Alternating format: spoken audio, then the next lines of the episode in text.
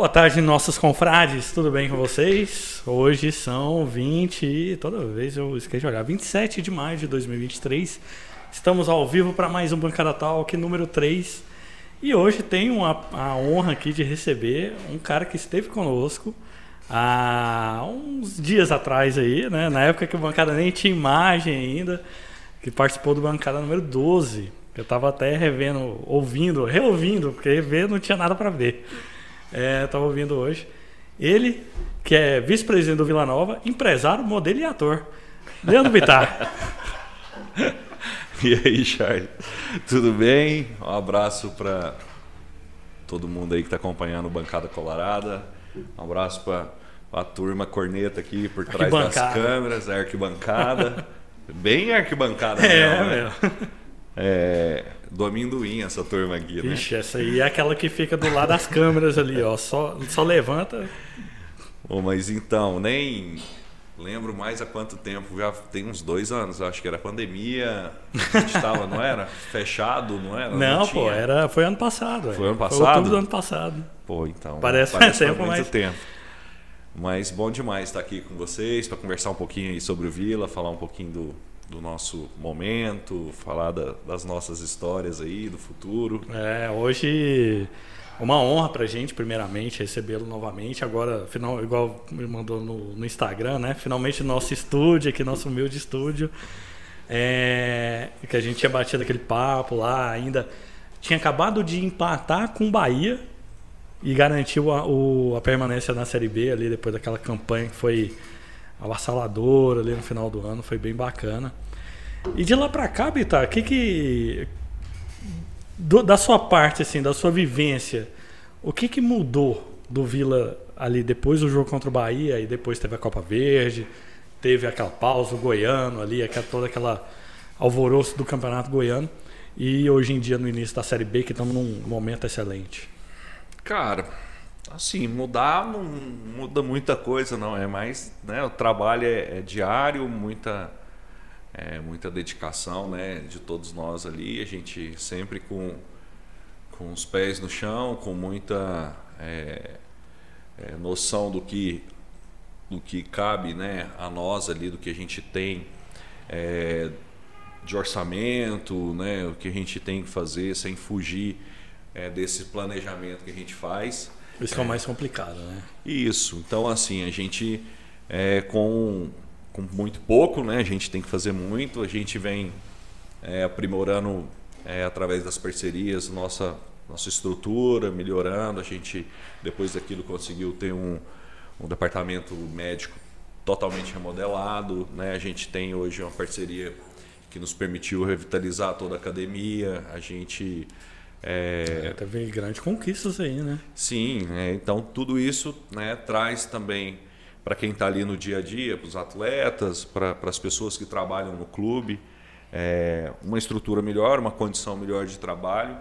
E a gente sabe que são essas coisas também que fazem com que a gente é, melhore a cada dia e tenha resultado também é, dentro de campo. Né? Lógico que o reflexo é que o torcedor às vezes espera que, que isso seja sempre para amanhã. É. Resultado é, em campo imediato, né? É, e assim, não, as coisas não, não funcionam é, desse jeito, né? A gente está no dia a dia, a gente está no meio do futebol, a gente é, começa a, a ver que os, os bons exemplos, né? Assim, os, os, os resultados né, de clubes que a gente tem como é, referência hoje, é, são, são de fruto de, de muito trabalho, de um trabalho continuado. Né? Então é isso que a gente vem buscando. É, e felizmente a gente tem, tem agora né, nesse campeonato é, colhido bons frutos, mas é, é muito cedo para a gente é, cravar que, que a gente é, vai estar tá ali. A temporada está só no começo ainda. Né? Isso, né? ainda né, a gente está no primeiro semestre ainda, é. né? Mas a gente tem. É, tem tá bastante animado, assim, né? A gente uhum. tem um, uma perspectiva que a gente possa ter um ano bem mais tranquilo, diferente do que foi os últimos dois. É, em vista do ano passado, por exemplo, ficar aquele peso ali nas costas no começo, que a coisa não começa engrenada, né? Igual no ano passado começou um empate, depois a eliminação do Fluminense, que foi um pouco. Não foi frustrante, mas foi traumática, né? Pela forma como foi. Aí empatou com o Novo Horizontino em casa e já vai começando a criar uma pressão, uma atmosfera ruim. E dessa vez agora pelo menos é mais suave, né? Já garantiu uma quantidade de pontos bacana. A diretoria fala muito sobre isso, que 14 pontos, que é. 14 não, 41, 45, 45. pontos que é a meta. E aí depois a gente vê para frente o que, que, pode ser feito, né? É, a gente tem né, um planejamento, né? uhum. né? Isso é, é muito claro para a gente que está ali no dia a dia, né? Para os atletas, para a comissão. É, esse planejamento ele, ele é feito com metas é, a curto, médio né, e longo prazo, pensando na temporada toda. Né? Lógico que a gente no início do ano a gente fracassou, né? não era é, a gente não conseguiu atingir ali o nosso objetivo, que era estar pelo menos na, na semifinal do campeonato, né? E, e estar na terceira fase da Copa do Brasil. Então a gente falhou nisso daí. Nos outros anos a gente é, acabou conquistando assim o que a gente tinha planejado Uhum. Né? Mas esse ano a gente é, teve, até por uma questão de ter sido eliminado, uma, uma pré-temporada né, importante. Uhum. Então a gente, quando é eliminado ali nas quartas de final, até a nossa estreia na Série B, a gente teve 24 dias Tivemos o primeiro jogo de estreia e aí finalmente teve tempo para fazer treino tático, essas coisas. Né? Isso, né? exato. Então assim, as pessoas muitas vezes falam, ah, pô, mudou tão pouco o time, uhum. né? Poucas peças, né? E por que que o desempenho ele foi tão diferente? Né? Se a gente é, olhar quando a gente iniciou o ano, é, muitos jogadores se apresentaram no dia 3 e a gente já estreou no dia 12. Sim. Então a gente teve aí 10 dias praticamente de treino é, pós-férias. Então, assim, até isso também. Pegar ritmo de jogo ali, e né? aí ter uma condição física isso, bacana. E aí os atletas acabam sentindo mesmo, natural. A gente é, acompanha, né? A gente tem esses, essas análises, né? Departamento do médico, fisiologia, fisioterapia, e que nos dá também mostras de que é, o, o, rendimento ele, ele vai caindo, né? Então Sim. esse desgaste é, é natural jogando né, quarta, domingo, quarta, domingo, sem folga, sem tempo para trabalhar, a parte tática também acaba sendo prejudicada. Então, é, não serve de desculpa, né? mas é, a, gente, a gente acabou detectando isso e, e, e isso também é, acabou levando a gente a ter esses resultados que a gente não esperava. É, eu não sei se você conhece, mas eu assisto muito aquele canal é, Aviões e Músicas. E lá é o cara é mecânico de avião e tal. E ele fala muito sobre isso, né? Você, mesmo quando as coisas vão bem ou vão mal, você analisa para trás o porquê de cada coisa, porquê que cada ação levou a um final. Sim. E olhar para trás e fazer esse balanço, né? Faz parte para o próximo projeto. E esse projeto de 2023, do começo do ano ali do Goianão, foi a tempo porque vocês é, eu falei até com, com o Hugo quando ele esteve aqui, que é a primeira diretoria que é reeleita, né? que continua um trabalho. Então, para você, desde que você entrou lá em 2020, foi a, a, o momento mais difícil ali na, na no pós-goiano? Ou não? Aquele de 2021 foi mais pesado? Não, acho que assim, é, a gente teve outros, outros momentos críticos assim, em que a gente precisou atuar e tomar decisões que é, eram difíceis, né? E assim é, a gente está ali também para isso, né? Uhum. Tomar essas decisões, a gente tem que assumir responsabilidade o tempo todo. Cara, um momento complicado que eu que eu me lembro assim, porque a gente estava é, na série C, foi a troca do, do Bolívar. Ah, né? A gente já no quadrangular ali disputando Primeiro jogo, a né? vaga, é. E aí a gente sai ali do Olímpico. Aquele dia a gente jogou com o Ituano, perdemos, né? O primeiro oh, jogo. Coincidência, né? Ituano é. aí de novo. E, e aí a gente saiu do, do Olímpico, fomos ali para o Oba, a gente ficou até eu, Vinícius, o, o, o Hugo, é, conversando com o Fabinho também. A gente ficou ali até mais ou menos umas duas horas da manhã e, e, e, o que, que nós vamos fazer, e conversando e, e tentando chegar num, numa uma definição. No outro dia, logo cedo, o Hugo me chamou também e falou: ó, vem aqui para o Oba porque a gente precisa é, tomar essa decisão e comunicar aqui a, a troca né, do comando. Eu acho que aquele ali era um momento mais, assim, foi um momento muito crítico porque é, a gente precisava do acesso uhum. e a gente né, não podia é, errar né, aquele momento. A gente com pouco recurso, a pandemia, né, sem receita praticamente nenhuma, sem muito público, mais nada. isso. E a Série C, que é um campeonato deficitário, né? Uhum. A gente já estava com muita dificuldade porque o nosso elenco era um elenco muito enxuto, barato, e mas a gente precisava subir.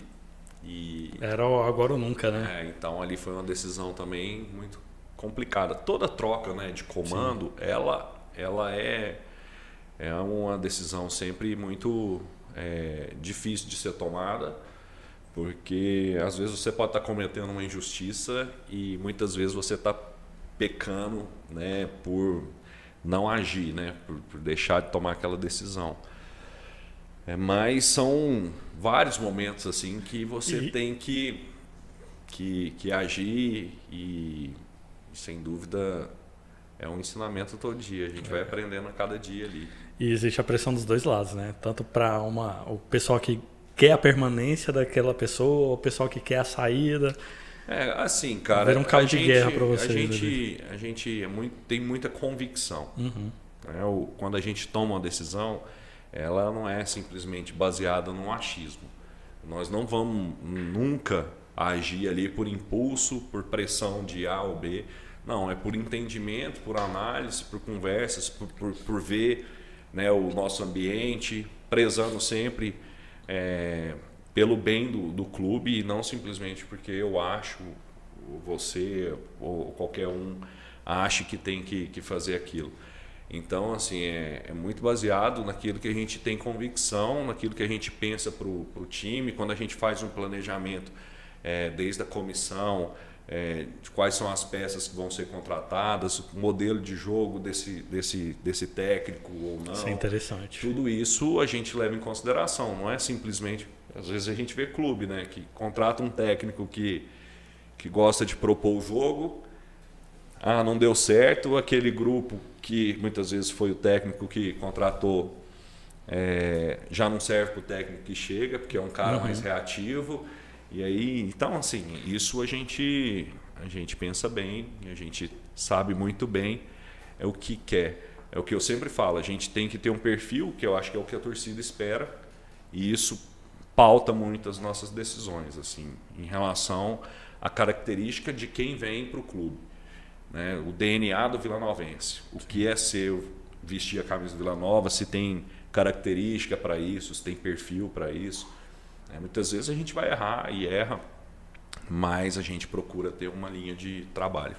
Até porque, eh, comparando assim, é difícil não citar nomes nesse caso, mas comparando filosofia de trabalho do Claudinei, que é um cara que ele, eh, tecnicamente, ele propõe mais jogo, né? Tem um volume de jogo mais que a torcida gosta, aquela dominação, então começa a partida já tá em cima para marcar gol e tal. E outros técnicos que estiveram aí para trás, que é mais reativo, né, mais um contra-ataque. Um cara que é assim, pelo menos no meu ver, mas que deu certo o próprio Al, né, na história recente. E, e que você disse, às vezes a troca pega o Claudinei, que tem ali uns jogadores que ele confia, o Lourenço que ele confia, né? É, e aí traz um cara, às vezes, que é outra forma de jogar, mais reativo. Você perde ali metade do elenco, né? Mas, não é que assim, perde é, também, não. mas Então, é, é não é na mesma filosofia. Mas aí são, são o momento também Uhum. é que define muito a sua estratégia né, Sim, de jogo. sim. Né? Você colocar como a gente é, teve com o Igor, quando a gente né, teve a retomada a, em 2021. 2021, quando a gente teve com o Alan Al, também essa retomada, o momento também pedia para que a gente Jogasse tivesse um time, forma, né? É, primeiro é. não perder. Né? Então é um time mais reativo, né? que não ia ter um futebol é, tão vistoso como o torcedor é, quer, né? Uhum. imagina, que é o que o torcedor gosta. É esse momento agora também, o Claudinei, ele também tem alternativas. Ele trabalha, ele não é simplesmente porque é, a gente está né, com essa campanha agora, que ele é um cara que, não, ele é sempre agressivo, ele vai ser... Não, ele já ele tem, já A gente até viu outras... contra o Havaí, né, que foi um modelo diferente do que... É, a, a verdade é assim, é porque você está iniciando um campeonato, uhum. né, vamos com as peças que eu tenho montar o time que eu considero ideal. E aí, Sim. isso ele vai trabalhar de acordo com a estratégia ali que ele, que ele pensa ser a melhor. Jogar com o Caio, jogar com o Neto é, ele sempre deixou muito claro: se um dos dois é, não, não tiver é, a capacidade de, de correr para trás, de marcar, vai ficar difícil, porque um tem que ser agressivo, né, dar o combate, tem que ter explosão para chegar na área, e o outro tem que conseguir recompor, os dois têm que marcar. Então, assim, nem todo time, nem todo, nem todo time tem atletas que fazem isso. Característica. Né? Então, se não, não, não, não funcionasse, se os dois não tivessem essa, esse comprometimento, com certeza ele iria buscar outra estratégia. Né? Mas isso não quer dizer que ele não iria jogar para frente, propondo o jogo. Não, e aí parte, parte, parte também da montagem do elenco, né? dos jogadores que chegaram, da característica Sim. de ser parecido com o técnico. E aí, quando troca um treinador, tem muita gente que fez. Acho que ficou bem dividido quando acabou ganhando ali seja na imprensa, seja na torcida, a gente queria a saída do Claudinei, gente que queria a permanência. Eu, particularmente, eu acho que o Claudinei, eu falo que os meninos são de prova.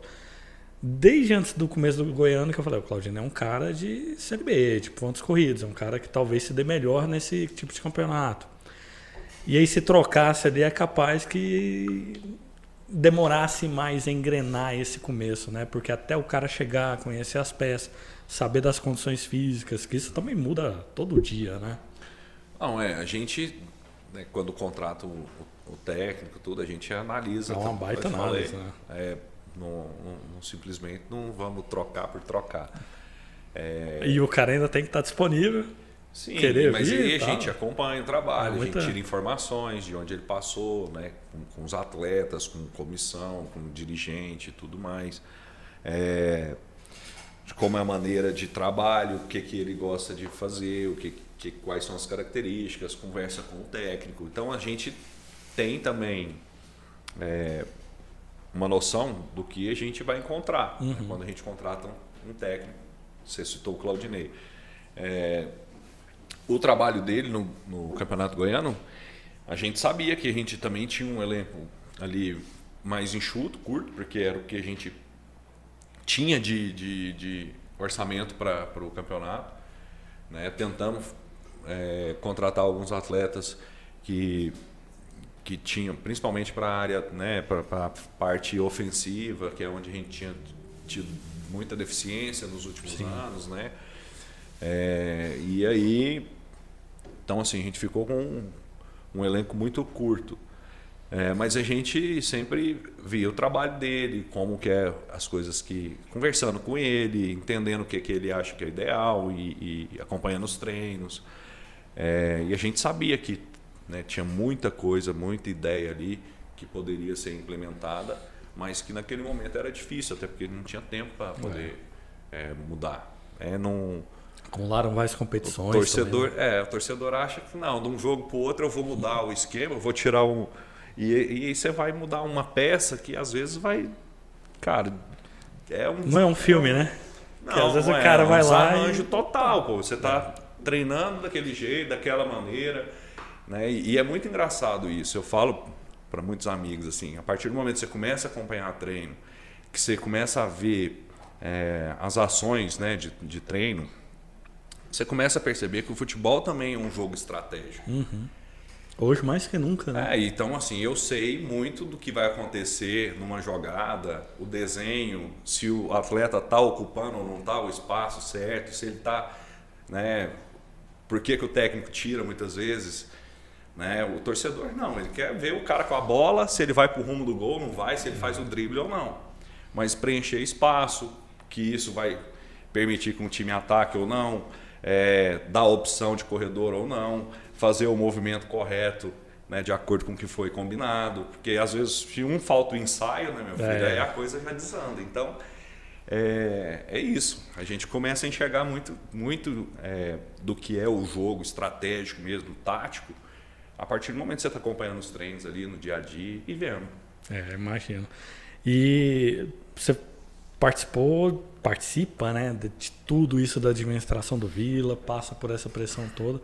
Como é que você consegue conciliar a sua, sua vida pessoal com o Vila Nova, né? Essa administração consegue. do Vila. Porque aqui, ó. Porque não consegue, assim. É, é desgastante. Pois é. E é, é difícil, assim, você. Porque, cara, é todo final de semana praticamente você tem jogo. Né? A gente até tava conversando, eu perguntei, pô, você tem jogo, você vai no, no jogo é. de sábado, de domingo? Então, né? a gente, assim, até reveza, né? Em alguns uhum. jogos, o Hugo, praticamente todos os jogos ele ele está presente. É, e a gente, desde o início, é uma determinação dele também, para que sempre tenha um de nós, né, ou, ou ele, ou o Vinícius, ou eu, ou o Fabinho, é, acompanhando a delegação, né, próximo do, ali do, do executivo, do, do, gerente, né, do Wagner, do Frontini, e dando esse suporte. Né? Uhum. É, é, importante você estar tá presente. Eu, eu, eu acho que faz toda a diferença a gente estar tá próximo, junto, dando confiança. E não é só no momento bom, principalmente nos momentos mais difíceis, você tem que estar tá junto.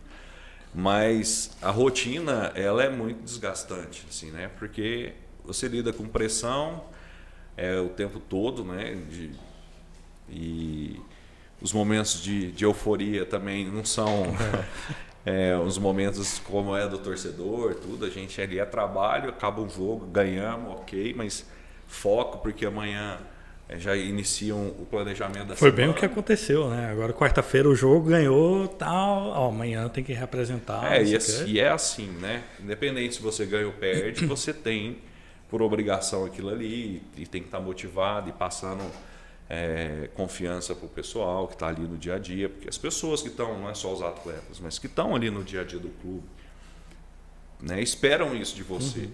Né? Você, como um líder, como né, um, uma pessoa responsável, porque ali está todo mundo junto, né? no mesmo Sim. barco. É, a gente fala de família e, e realmente hoje a gente tem um, um ambiente muito de família mesmo, porque a gente convive muito né, o tempo todo. E aí acaba deixando a nossa família, os amigos, né? É, Dia dos Pais, por exemplo, eu, meu é, filho é brava, né? fazendo a apresentaçãozinha dele, cara, de escola, ter que fazer por telefone porque eu estava viajando acompanhando Nossa. o clube, cara. Então assim, não é fácil. É, são renúncias que às vezes são é, pesadas, e, né? então, e é desgastante, o torcedor é obrigação, não está nem aí, mas é duro, porque a gente está ali fazendo por amor, não tem muito que é, assim a gente lamentar, né? Porque o clube ele a gente sabe das condições e tudo e a gente se propõe a fazer porque a gente entende que pode ajudar e pode melhorar é, mas é uma renúncia grande assim em uhum. relação à, à, parte social e tudo mais você começa a viver o dia a dia do clube é, de maneira intensa mesmo e não tem não tem dia não tem hora o tempo todo e isso acontece em tal momento de crise que você falou o pessoal te liga você tem que ir Sim. porque tem que decidir aquela hora Diferente é. de uma empresa, por exemplo, que ali o, o, grosso é durante a semana ali, das 8 às 18. É uma empresa, né? Mas. É, é uma empresa muito dinâmica, uma empresa né? que tem né, um, um, tipo de consumidor diferente. Né? E, e, também a própria competitividade dessa empresa é diferente. Sim, Você tem que estar tá na sim. frente dos outros, não tem jeito. É. E é o que eu falo, assim, muitas vezes o torcedor também enxerga. Ah, você é incompetente, você não sei o quê, e falam, né? não só da gente ali que está no, no, Vila, mas de outros profissionais também, de outros clubes. Uhum. Mas eu falo, se todo mundo fizer a coisa certa, cara, vai ter um campeão quase ser rebaixado do mesmo jeito. Sabe, o, o imponderável o futebol é muito louco. Eu tava conversando com um amigo meu hoje mais cedo, assistindo o jogo do Borussia é, né, pô, em casa, precisando da vitória simples para poder ser campeão depois de 10 anos, que o, né, o Bayern é campeão há 10 anos. É, os caras com a possibilidade, assim, correram, buscar nas últimas 10 rodadas uma pontuação que ninguém imaginava que eles fossem pontuar, chegaram nessa condição hoje para poder, dependendo só deles. E 23 minutos do primeiro tempo, 2 a 0 para o time adversário. E os caras perderam o título em casa. É brabo, né?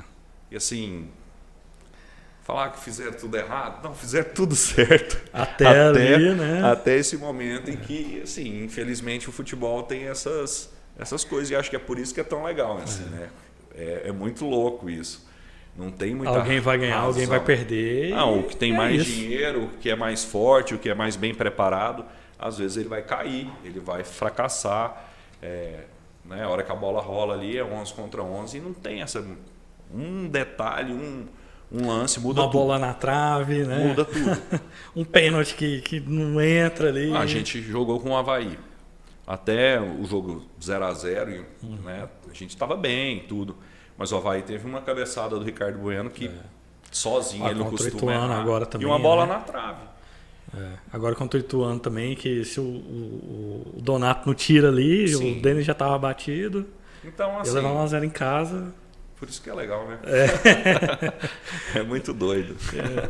Não tem fórmula, né? O que o Hugo fala. É muito bom. Mas essa é a graça, né? Essa é a graça. Por isso que a gente torce e vibra e é, fica nada, puto e fica feliz. Nada, nada, assim. Não tem um esporte que tenha tanta. tanta. É, atraia tanto, assim, né? Tanta paixão envolvida como o futebol. É. Porque aí, tem essas coisas, assim. E aí, igual você falou, o dinheiro às vezes não é o, o imponderável. Não, não o Flamengo hoje está aí na situação que está. O Botafogo com menos orçamento do que o Palmeiras está na frente. É, isso assim ajuda vai, né? muito, né? Na, quando você tem é, recurso, né? Isso favorece demais e faz com que você minimize muitos, muitos erros e tudo mais. Mas não vai garantir título, não vai garantir nada. É, outra história. Ó, um, enquanto o Vitor toma água aqui, deixa eu pedir o pessoal para dar um like aí na transmissão, deixa, deixa seu joinha. Isso é muito importante para a gente, ainda mais nesse momento que a gente está aqui com 52 milhões na, na transmissão. Olha que bacana. É o recorde do Casemiro. Aqui toda semana a gente quebra o recorde dele. então, quem dá um like ajuda pra caramba. Indica aí pro seu amigo. Manda lá no WhatsApp, hoje que é sábado à tarde cara não tá fazendo nada ali, acabou de almoçar, então às vezes fica naquela preguiçinha. É, não tá passando jogo de ninguém, então manda lá pro seu colega, seu amigo vilanovense, seu marido, sua noiva, quem que, quem que for. E aliás, tá uma galera aqui na live, queria só mandar um abraço rapidamente aqui pro Yuri lá do Histórias Vilanovense, pro Murilo Aguiar, pro Cristiano Vieira. Ô Cristiano, tá, tá engraçadinho aí, Cristiano? É, rapaz, falou aqui, ó. Vou doar meu pente pro Charles, aí já pode deixar na bancada. É engraçadinho, hein? A Ariana Tielli, a Isabela, que também está aqui presente com a gente. O Felipe, que não é o Vilanovando. É, o Eduardo Moreira. O Joker Rodrigo Borges. Letícia Ramos. Agnaldo Borges, Fabrício Ramos, Eduardo Moreira de novo, desculpa citar novamente. Tigrão Malvadão também. Conhece Tigrão Malvadão lá do Twitter? É demais. Gente boa. Um tal de Aurélio Souza também está por aqui. Kleber Camargo, Gabriel Ivel, Gabriel Hilário, PH Goleiro, Ivan Gabriotti. Ah, Guilherme, que eu não sei se. Não, não é. É outro Guilherme. Parede. Espero que ele esteja descansando. Né? Lanchando né? nesse momento. e o Rafael de Santana. Bom, galera, muito obrigado pela presença de todos vocês. É, como falei, indica aí para seus amigos, manda lá no, no, WhatsApp da galera. Tem nosso WhatsApp também do Bancada, quem quiser participar. Tá o QR Code aqui do lado, de um desses lados aqui que a gente mudou hoje. Então, tá para cá. É, quem quer também apoiar o projeto do Bancada Colorada, manda um pix lá no, no na chave bancadacolorada.outlook.com. Tem nosso parceiro, Brasileiro Burger e Grill, que está conosco hoje. Não tem um unboxing do Brasileiro porque tá, tá cedo, né? Mas mais tarde, quem quiser, dá uma chegada lá. Brasileiro Burger e Grill, no Negrão de Lima, Shopping Bremen. Também pode pedir pelo iFood, Brasileiro Burger e Grill. Instagram deles, brasileiro.burger. E também tem o pessoal do Portão 62, que a gente está fazendo divulgação nas redes sociais. Amanhã tem Vila Nova Ponte Preta, vai ter a transmissão lá no, no Portão 62, então compareçam lá, dá é, essa moral lá para o pessoal também. Instagram deles também, Portão 62, lá na rede social. É, eu não, eu não, não vou atrapalhar o, o, Pedrinho, não, mas o, o, o, amanhã a gente tem um, um, duas ações né, no, no OBA para o nosso torcedor, uma para os sócios, exclusivo para os sócios, a gente vai ter lá. É, vamos montar praticamente aí, se der, né, para completar tudo, é, uns 10 times, né? E para que a gente faça um torneio entre sócios lá. Muito então, legal Tá aberto, né? Tem na rede social do clube aí, no Sócio Tigrão, o link para inscrição. Quem for sócio adimplente faz inscrição, tiver a fim de participar dessa pelada. E logo depois a gente tem é, a transmissão também na Resenha Colorada do jogo com, com um show, né? Vai ter um pagode, feijoada. É, então, quem quiser também participar, vai estar aberto a resenha com a transmissão do, do jogo lá. É, e quem for sócio aí já estende aí. Moço, tanto Vila Novense que tem por aí, dá para encher o resenha, dá para encher o Portão 62, dá para encher um monte de bar por aí. E vamos ver, eu, assim, a gente está próximo de atingir a meta, né? Eu fiz um desafio aí no, é, na semana passada. legal. É, a gente atingiu os 2.400, né? Vamos fazer o sorteio semana que vem. E a gente está próximo de atingir aí a meta dos 2.500. É, faltam, aí... faltam nove sócios para eu ganhar um churrasco. Nove sócios. então, vamos ver se a gente bate essa meta também para depois a gente lançar novos desafios aí para o nosso torcedor. Bacana.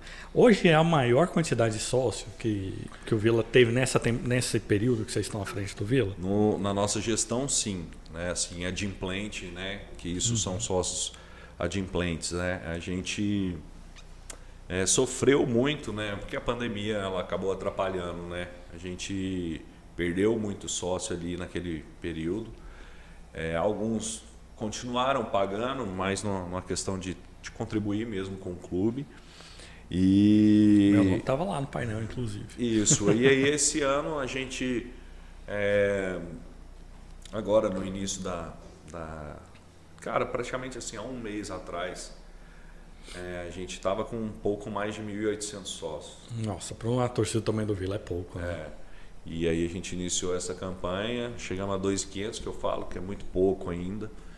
É, mas a gente precisa aumentar isso daí né, e criar essa cultura no nosso torcedor.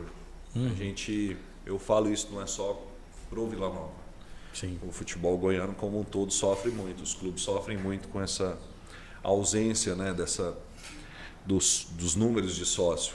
Eu acredito que a gente ainda não tem essa cultura, precisa entender um pouquinho mais que o sócio torcedor ele vai muito além de estar tá só acompanhando o clube ali no estádio. Né? Ele, é uma maneira de você é, colaborar com o dia a dia do clube né? e, e fazer parte mesmo de, de todos os movimentos que o clube vai fazer, seja uma contratação, seja a melhoria da estrutura e tudo mais. Faz parte do planejamento também do clube, né? De receita que vai entrar. É, se é importante, assim, né? Eu, a gente olha muito essas questões quando a gente tem um parceiro que procura os números, né? De uhum. torcida, tudo mais.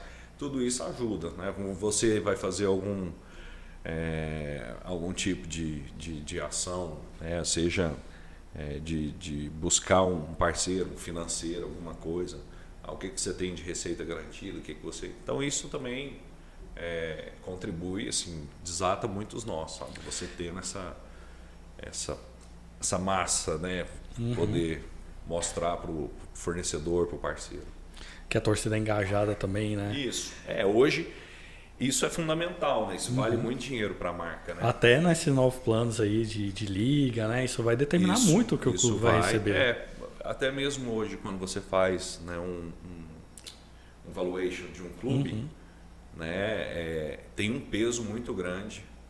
É, é, isso que a gente fala aqui não é o patrimônio simplesmente, né?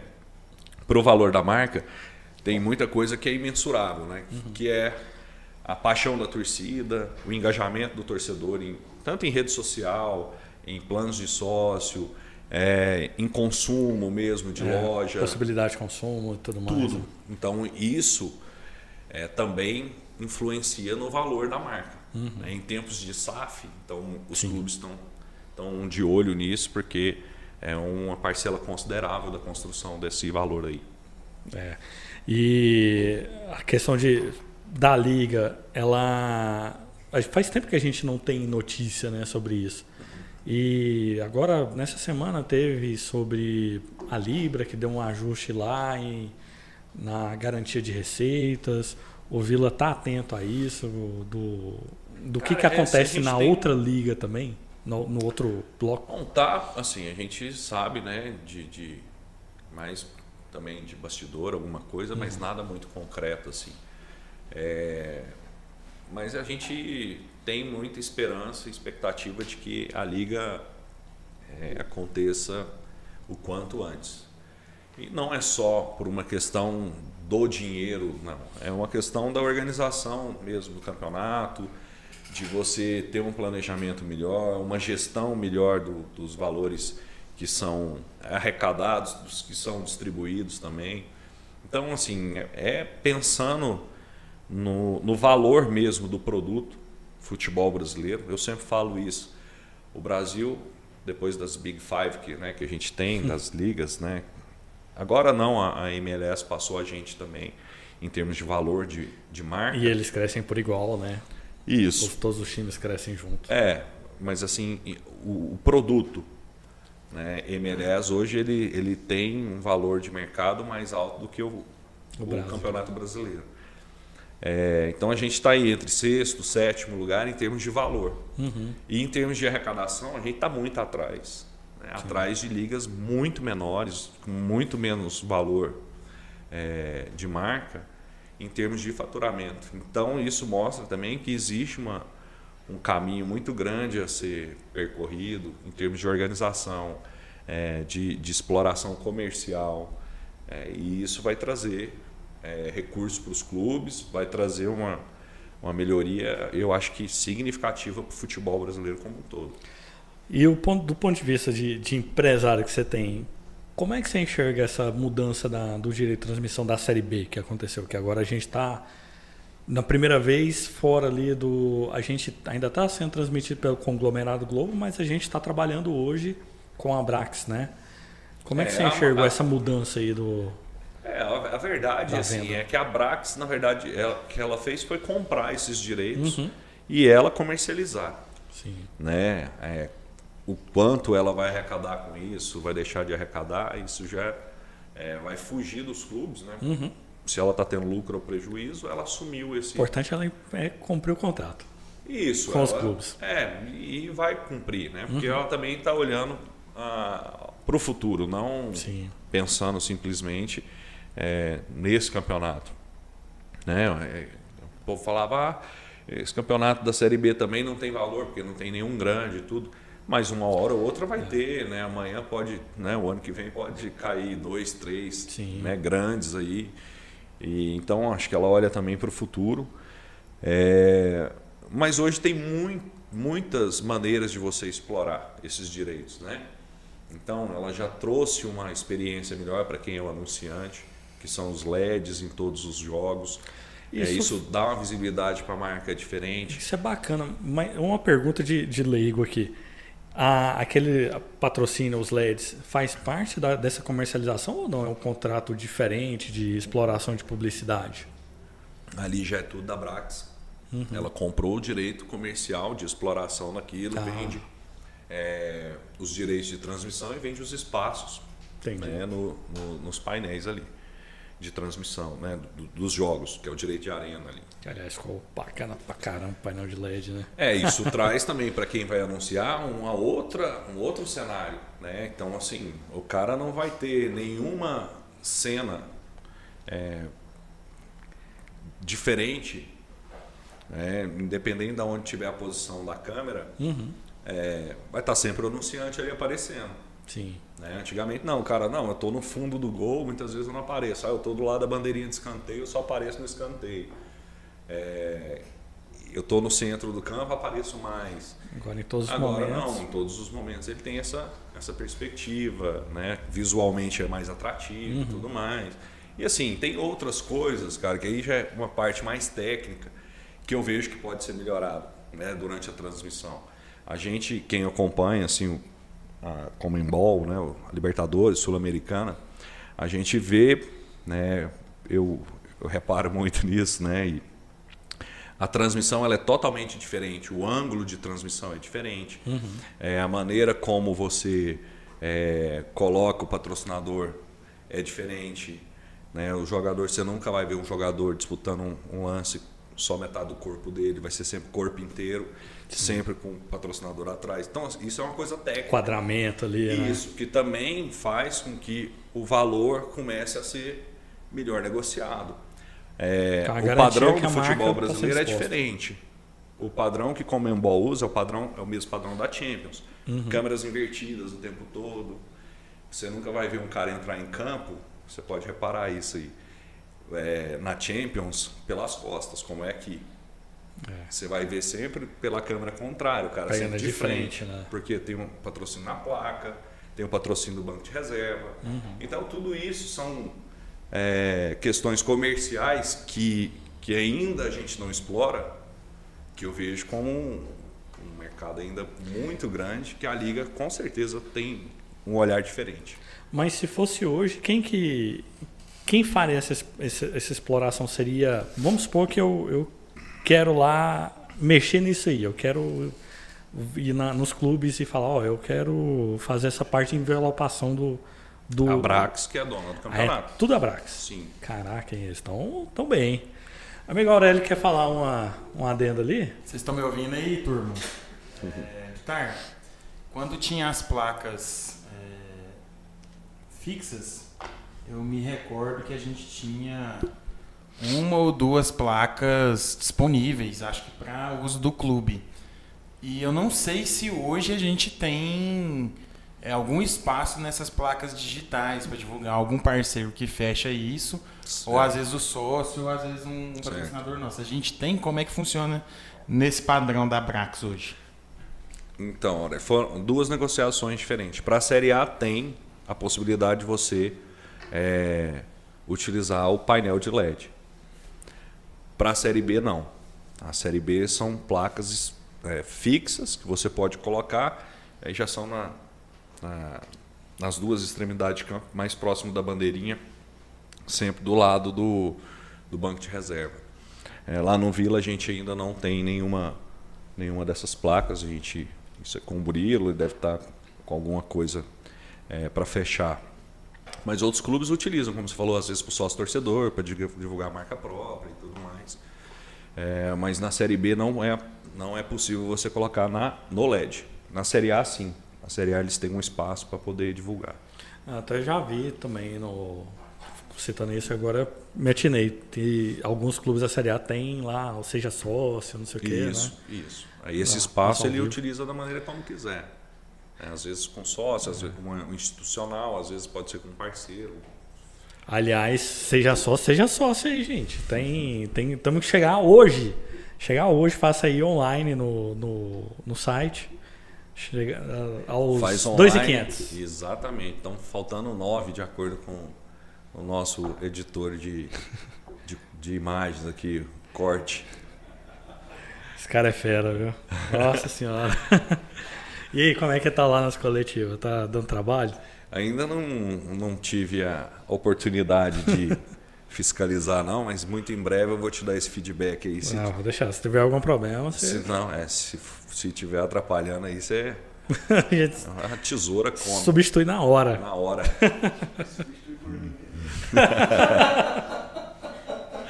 Vou pôr Isabela no seu lugar lá que é melhor. meu. Vou colocar você, você ficar cornetando o povo ali, você vai ver. Aliás, ele evitou de ir lá na- na- no pós-jogo lá que tava. Tava bem não, menino. Você até tinha planejado, vai lá, faz uma, uma filmagem, né? Uma Um, foto e tal. um pós tal. ali. Esqueceu. Moça, mas- Mas aí você tem que trocar, mas Foi diverte o profissional. pois pô. é. Como é, como é que como é que dá advertência pro sócio, né? pois é. Mas isso aí é culpa de quem inventou a, pô, a cerveja a 4 reais lá. Ah, não é, é, tem não. isso também, né? Atrapalha um pouco. Aliás, foi uma mudança agora, né, no Vila que É, um, um- assim, é dentro da, daquilo que a gente sempre é, procura de explorar melhor o nosso, o nosso espaço, né? Então a gente é, já vinha com algumas conversas, né, com, com o pessoal desde o ano passado, é, buscando, né, isso, o Murilo e o, o Joãozinho, né, que é o, o nosso diretor lá, né, de marca própria lá da loja, é, trabalhando para que a gente tivesse é, uma marca que pudesse associar mesmo, envelopar e, e trabalhar com- de maneira exclusiva ali no clube. E, e aí veio a Tiger, que acho que não, poderia ser calhou bem, melhor, né? Então, para eles também uma uma ativação né, interessante por estar associando ao clube, é, a, um, a um tigre também, né? E e a gente é, trouxe também outros, né? Na verdade, a Quat, Guaraná Quat também é patrocinador. É, então, assim, a gente vai ter é, uma parte importante ali de incremento, né, de investimento, de receita, poder fazer tipo de promoção que a gente fez é, com, com esses parceiros. Então, assim, a gente ganha força de negociação é, e traz também para o torcedor produto né, de qualidade. A gente, é, a Tiger é uma marca também já bem conceituada, de Singapura, já tradicional, já tem muito tempo no mercado. A Heineken, que é, hoje é uma das cervejas mais procuradas, e todo o portfólio da Coca-Cola. Então, assim, a gente conseguiu é, dar um salto também né, de, de produtos ali e vem mais coisas né, para a gente incrementar ainda mais para o nosso torcedor ali a experiência no dia de jogo. Então, a questão de ter mais opções de comida e tudo mais. Então, a gente vai trabalhando. Eu sei que o torcedor às vezes fica chateado com a gente. Ah, tem que sair do Oba, o Oba não tem condições, tudo. Mas a gente vem, sim, é, é, melhorando a cada dia, tentando, dentro das limitações que o Oba tem, é, dar mais conforto para o nosso torcedor, oferecer é, um serviço melhor ali dentro. E a cada jogo a gente vai aprendendo né, com, com, com, junto com o nosso torcedor, que às vezes critica tal, mas traz muita informação relevante para que a gente possa ir atuando também e melhorando. Aliás, ali no nosso cantinho deu uma. Fizeram uma reforma ali que todo mundo gostou. Eu não Rapaz, sei quem eu agradeço, mas muito obrigado. viu? Ficou um freezer a quatro passos de mim, coisa maravilhosa, coisa linda. Aliás, isso que contribuiu, né? Isso é um perigo também. Tropeçar e cair lá de cima. Mas é, é, Então, a gente tem procurado essa questão da circulação mesmo, né? De facilitar o acesso é, das pessoas ali. A gente é, não tem aquelas galerias né, embaixo da arquibancada que é, faz com que o fluxo é, seja melhor distribuído, para o cara poder ir num bar, no banheiro. Então a gente é, tem os cacheiros que ficam ou na parte de cima ou na parte de baixo. Né? E tem os bares que dão esse apoio. É, mas hoje a gente tem muito ambulante, a gente tem muito cacheiro. Para esse último jogo a gente aumentou ainda mais, é, aumentando mais a quantidade de pessoas no bar. Tem fila? Tem. Jogo cheio. É, né? a gente está até pensando agora para o próximo, já numa outra situação, que é também oferecer para o torcedor é, a possibilidade dele comprar o ingresso antecipado e comprar as fichas do bar já antecipadas junto com o ingresso. Comprar ali no dia de jogo, na fila mesmo. É, então isso facilita também o torcedor para que não tenha aquele tumulto. Né? Então, o nosso torcedor tem a cultura de entrar muito Começou o Na hora, jogo, o povo tá e isso atrapalha demais. Eu falo isso, né? As pessoas reclamam, pô, fui entrar, tava um tumulto. Tem Eu jeito, fui- né? Cara, o fluxo é, que a gente tem de medição, acho que o Aurélio sabe disso, assim, é, de número de pessoas por catraca, tudo, a gente tem mais do que suficiente o número de catraca ali. Uhum. O problema é a quantidade de pessoas que querem entrar no mesmo Na mesma horário. hora. E isso acaba atrapalhando é, toda a operação. Porque o cara entra, já quer ir no bar, já quer comprar a ficha dele. Ah, mas está com uma fila, tá com não sei. Cara, você entrou, o jogo já está com 5 minutos de bola rolando, ficou lá fora na barraquinha até a hora que não podia. Consome lá dentro do estádio, né? O juiz apitou, né? Que é. agora, tem, agora é diferente. A hora que apaga o refletor, o cara sai e vai para a fila. Mas... É uma boa, inclusive, né? É, Alerta, ó, vai começar, hein? Não, é bom você entrar antes, cara. Mas a gente é, tem procurado, né? Uhum. Entrada exclusiva do sócio, aumentar o, o número de, de banheiro. A gente está procurando é, suprir essas carências que a gente sabe que existe. Aliás, é uma coisa que você, a, as melhorias só vai acontecendo de acordo com o que os jogos vão acontecendo também, né? Igual você falou, Sim. vai percebendo ali o que, que precisa ser feito e aí faz uma melhoria aqui, outra ali. Essa mesmo da, da, daquela parte do lado das cabines, olhando de cima, né, do lado direito, é, que aumentou aquela, aquele corredor, é, talvez não tivesse sido feito, né? Se, o, se não usasse o Uba constantemente. Sim, e, é, e assim, é, é, é, tudo que é espaço ali, que a gente puder melhorar, como eu falei, uhum. a circulação das pessoas, a gente tem é, essa ciência, né, de consciência de que precisa evoluir, melhorar. É. E a gente está assim, atento e procurando sempre soluções para facilitar a vida de quem está ali dentro. Aliás, tem até uma notícia aí que saiu ontem que o povo está meio polvoroso, né? Do, ah. Da cobertura. Parece que teve um. Bom, essa aí até eu, me manda aí, porque eu não estou sabendo. o, o, rapaz lá que. Esqueci eu não sei o nome dele, o que o novo da MH, MH lá. Uhum. Ele fez um vídeo hoje e, e nas palavras dele, né? É, o pessoal que vem quer, novidade aí. Vem, o pessoal que está pedindo cobertura, fique atento, vem novidade aí.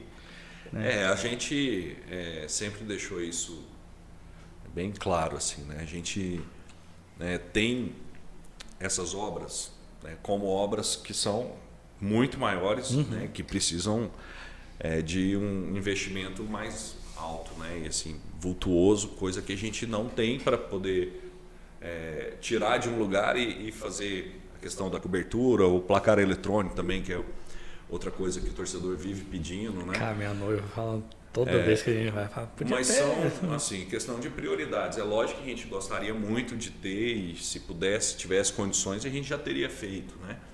É, mas a gente não é, descarta isso, né? uhum. desde que a gente tenha parceiros, como você citou aí, o placar eletrônico a gente teve muito próximo de, de ter um, um, um desfecho né? E, e, conseguir esse parceiro. É, então, assim, a gente trabalha assim, o Murilo fica o tempo todo atento, a gente tem muitas parcerias ali, muita coisa só aconteceu no, no OBA devido a essas parcerias, né? que o Murilo busca, o patrimônio executa, então é, é uma possibilidade desde que a gente que a gente tenha é, esse investimento através de um, um parceiro. Mas para o clube mesmo, é, hoje é muito difícil uhum. a gente é, fazer esse investimento, sabe? Coberto curto, né? É muito difícil, cara. e é aí, difícil. Com a liga também, o Hugo até já falou que a prioridade, o dinheiro de uso da possível compra da liga vai ser usado no Isso. CT. Da gente conseguir é, criar uma estrutura mínima para que o, torço, o nosso, nosso é, departamento de futebol, né, profissional principalmente, já tenha essa estrutura toda no CT e facilite muito ali a vida de quem né, quem está trabalhando ali. É, hoje a gente tem que se apresentar no OBA, depois ir para o CT, né, e, esse deslocamento acaba que é, apesar de ser curto, mas é uhum. desgastante também, é chato. E a gente pretende sim levar os departamentos ali para o pro, pro CT, ter um refeitório, vestiário, tudo, para que ele possa é, já iniciar as atividades lá.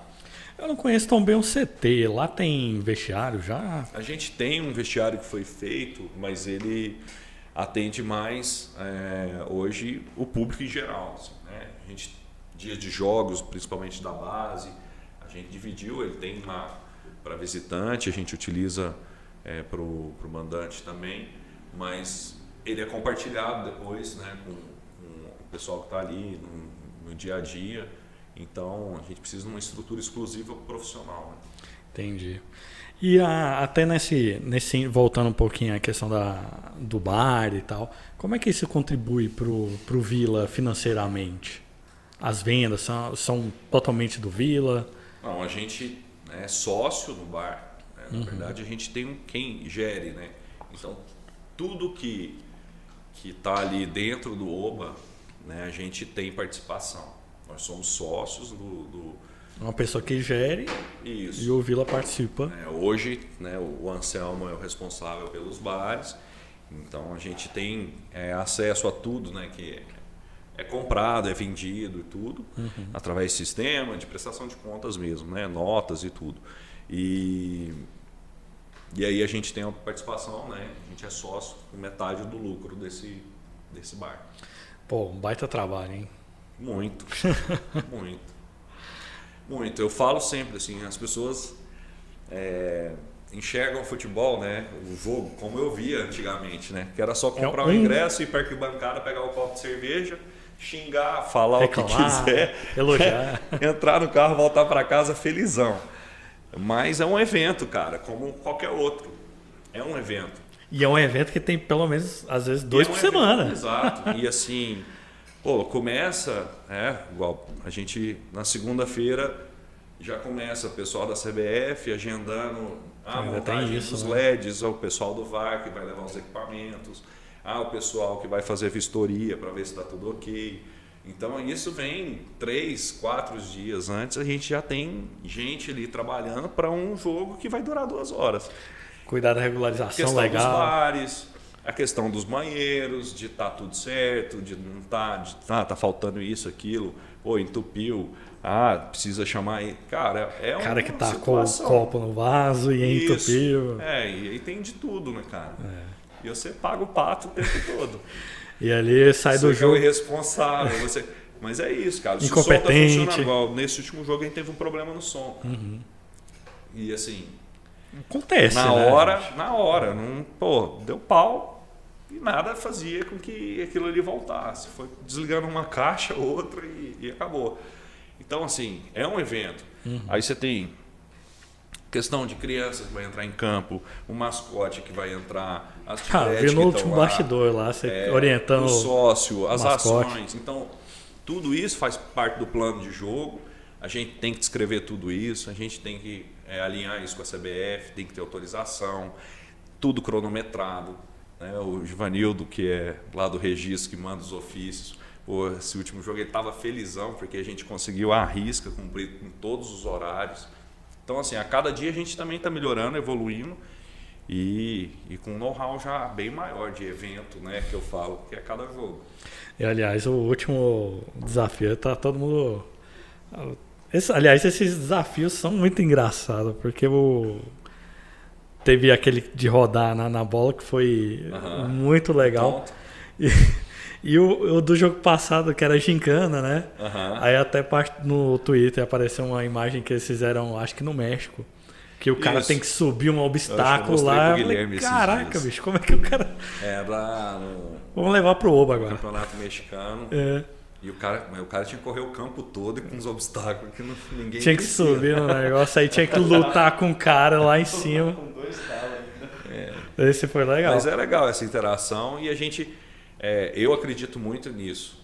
Né, que eu acho que o futebol ele, ele precisa né, ser tratado como um evento, ter outras experiências para o torcedor ali, que não seja só o campo e bola. É. Né? Então, para uma criança que está ali, aqueles fogos que a gente uhum. né, colocou já desde a temporada passada, para o torcedor que é o sócio, que, que vê é, o filho ou ele mesmo brincando ali, participando de uma ação dessa.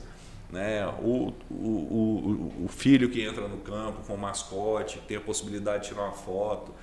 Então, tudo isso são experiências que fazem com que o jogo também se torne mais atrativo, mais interessante, que as pessoas tenham vontade de ir. É.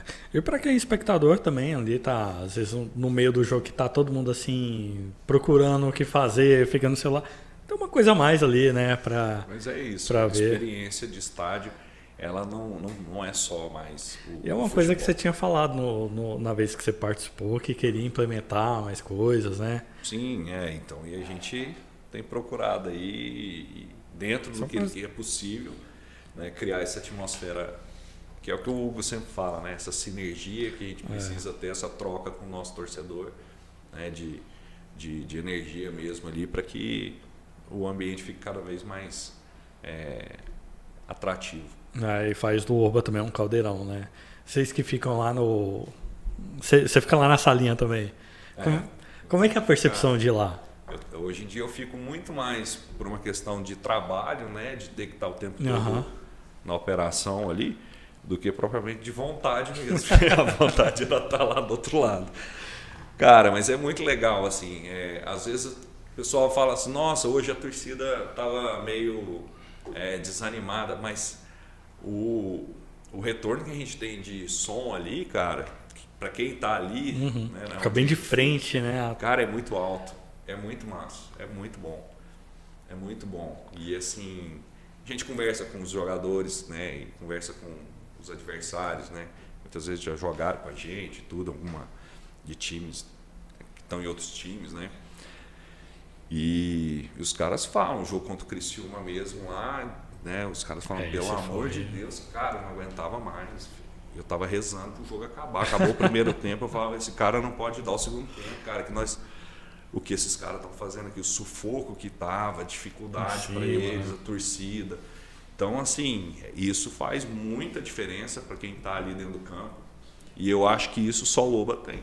Particularmente, eu gosto muito do Blindex. Até vi a, a notícia e fiquei, nossa, não é possível. Porque cara, é um dilema. Quando o cara bate assim no blindex da Ketop, não é bom para vocês, mas pra gente, eu imagino o bandeirinha do outro lado, o jogador do outro lado que vai cobrar um escanteio, o susto que ele não deve levar. É que você fala isso porque você nunca bateu, que sua mão não inchou. Não. Você vai lá, bate na empolgação, é, depois você vai olhar a mão, parceiro. Mas é. tem isso, o torcedor tem essa, né? Tem gente que gosta, tem, tem gente que gosta, não é, gosta, né? Mas é um é uma questão que, cara, eu sinceramente, assim, eu prefiro o, o alambrado. É. Eu, por mim, se a gente tivesse condição, né, e decência e, e, e civilidade, Fazer um trem ali uma mureta só né? bastava, né? Como é que fala? Um guarda-corpo só ali. Mas ali arriscar. Altura, mas eu já fui em alguns estádios, né? Assim, uhum. É, isso depende muito, é questão, acho que muito cultural mesmo, das pessoas se acostumarem com, com um ambiente um pouco mais é, próximo, né? Do torcedor, que está mais próximo do campo. É, eu acho que é tudo cultura, cultura de é. estádio. Hoje no Goiás eles têm uma estrutura parecida, né? Que é uma mureta e tem Mas um acesso um problema, ali. Né? Teve? É porque... lá, né? Eu só é. vi assim por alto. Não, Arena não da Baixada mesmo, que é um estádio que eu já, já tive a oportunidade Nossa, de assistir. Isso é bonito. Jogo é simplesmente a mureta. Agora, lá na torcida organizada, eles colocaram uma tela, Eu porque vi. tiveram também um problema Jogando de coisa, né? tudo. É, é. Mas lá é muito próximo, cara. E, e, e dessa altura que se você né, levantar a perna, você está dentro do campo. É. Mas é uma questão de, de, de aprender mesmo. Né? Uhum. Né? E saber que se você fizer aquilo ali, você vai arrebentar com o clube. É e vai ter uma punição e vai atrapalhar muita gente. E às vezes com a vida dele mesmo, né? Porque pode responder um processo, ser preso ali, né? É. Uma coisa assim. Isso aí, Não é definitivo, mas é uma dor de é. cabeça para o cidadão também. E o, o, Nossa, eu perdi o que eu ia falar agora. Vocês têm alguma, alguma pergunta aí, meus camaradas? Não, até nessa linha de. Você citou processo e tal. Mas uh, nessa linha da questão da identificação dos torcedores, tem algo já encaminhado? Não, é, a, gente, a gente ainda não tem nada assim. Mas isso é um, mais um, um uma, uma situação que eu acho que é, mais dia, menos dia, os clubes vão começar a ter isso como praxe, né? de adotar essa identificação. Mais uma vez, eu acho que é, passa pela questão de, de cultura do torcedor. Né? O, o, nosso sócio, por exemplo, ainda não tem a necessidade de fazer um check-in antecipado. Alguns clubes já têm isso. Né? E, e é uma cultura. É, tem muito torcedor que reclama. O torcedor do Vila ele é acostumado a comprar ingresso no dia. Na hora. E então, isso para a gente é difícil também, porque quando eu falo de evento, da uhum. gente organizar, tudo que a gente planeja é para um público estimado e nunca para um público é, real. Ah, eu não, nunca sei se eu vou ter esgotado meus ingressos ou não. E da mesma forma é a questão da, da biometria, da, do reconhecimento facial. O Atlético Paranaense mesmo, eu, eu tive lá para assistir a primeira vez um jogo da Libertadores, Atlético e Boca.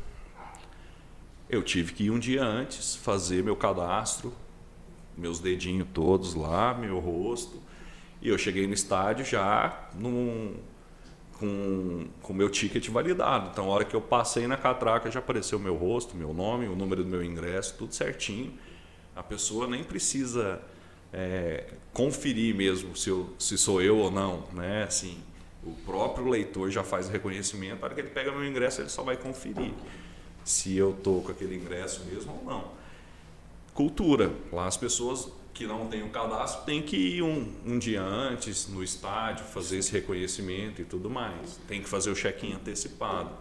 Aqui o Goiás mesmo tem que fazer o check-in. Então isso é, eu acho que é uma tendência. Né? À medida que, que o tempo vai passando aí, até por uma questão de segurança, é, os clubes vão começar a adotar isso e ter isso como praxe. Ah, se continuar esgotando os ingressos, igual, mesmo que seja na hora do jogo, vai acabar criando essa necessidade também, né? Do Cara, seria bom, assim, a gente sempre fala isso, né? Vamos tentar estimular a compra antecipada tal. Uhum. É, porque, eu falei, a gente precisa também né, se antecipar e tudo mais. E, e seria interessante, né? Até para o torcedor é saber, pô, eu vou, casa vai estar tá cheia, vou me preparar, vou chegar mais cedo, não vou, né? Então. E quanto ma maior a quantidade de sócio também, menor a quantidade de ingresso disponível para venda, o cara corre mais o risco ali de chegar isso, e é. ficar de fora, isso, né? Isso já acontece em alguns estádios, né? o Cristiano uhum. agora está passando por isso. Aquele torcedor que é, não tem o plano que dá acesso ao estádio, ele tem prioridade de compra, de acordo com o plano que ele tem. Aí abre a janela ali para ele comprar. Abre a janela e assim mesmo o ingresso é bem caro, né?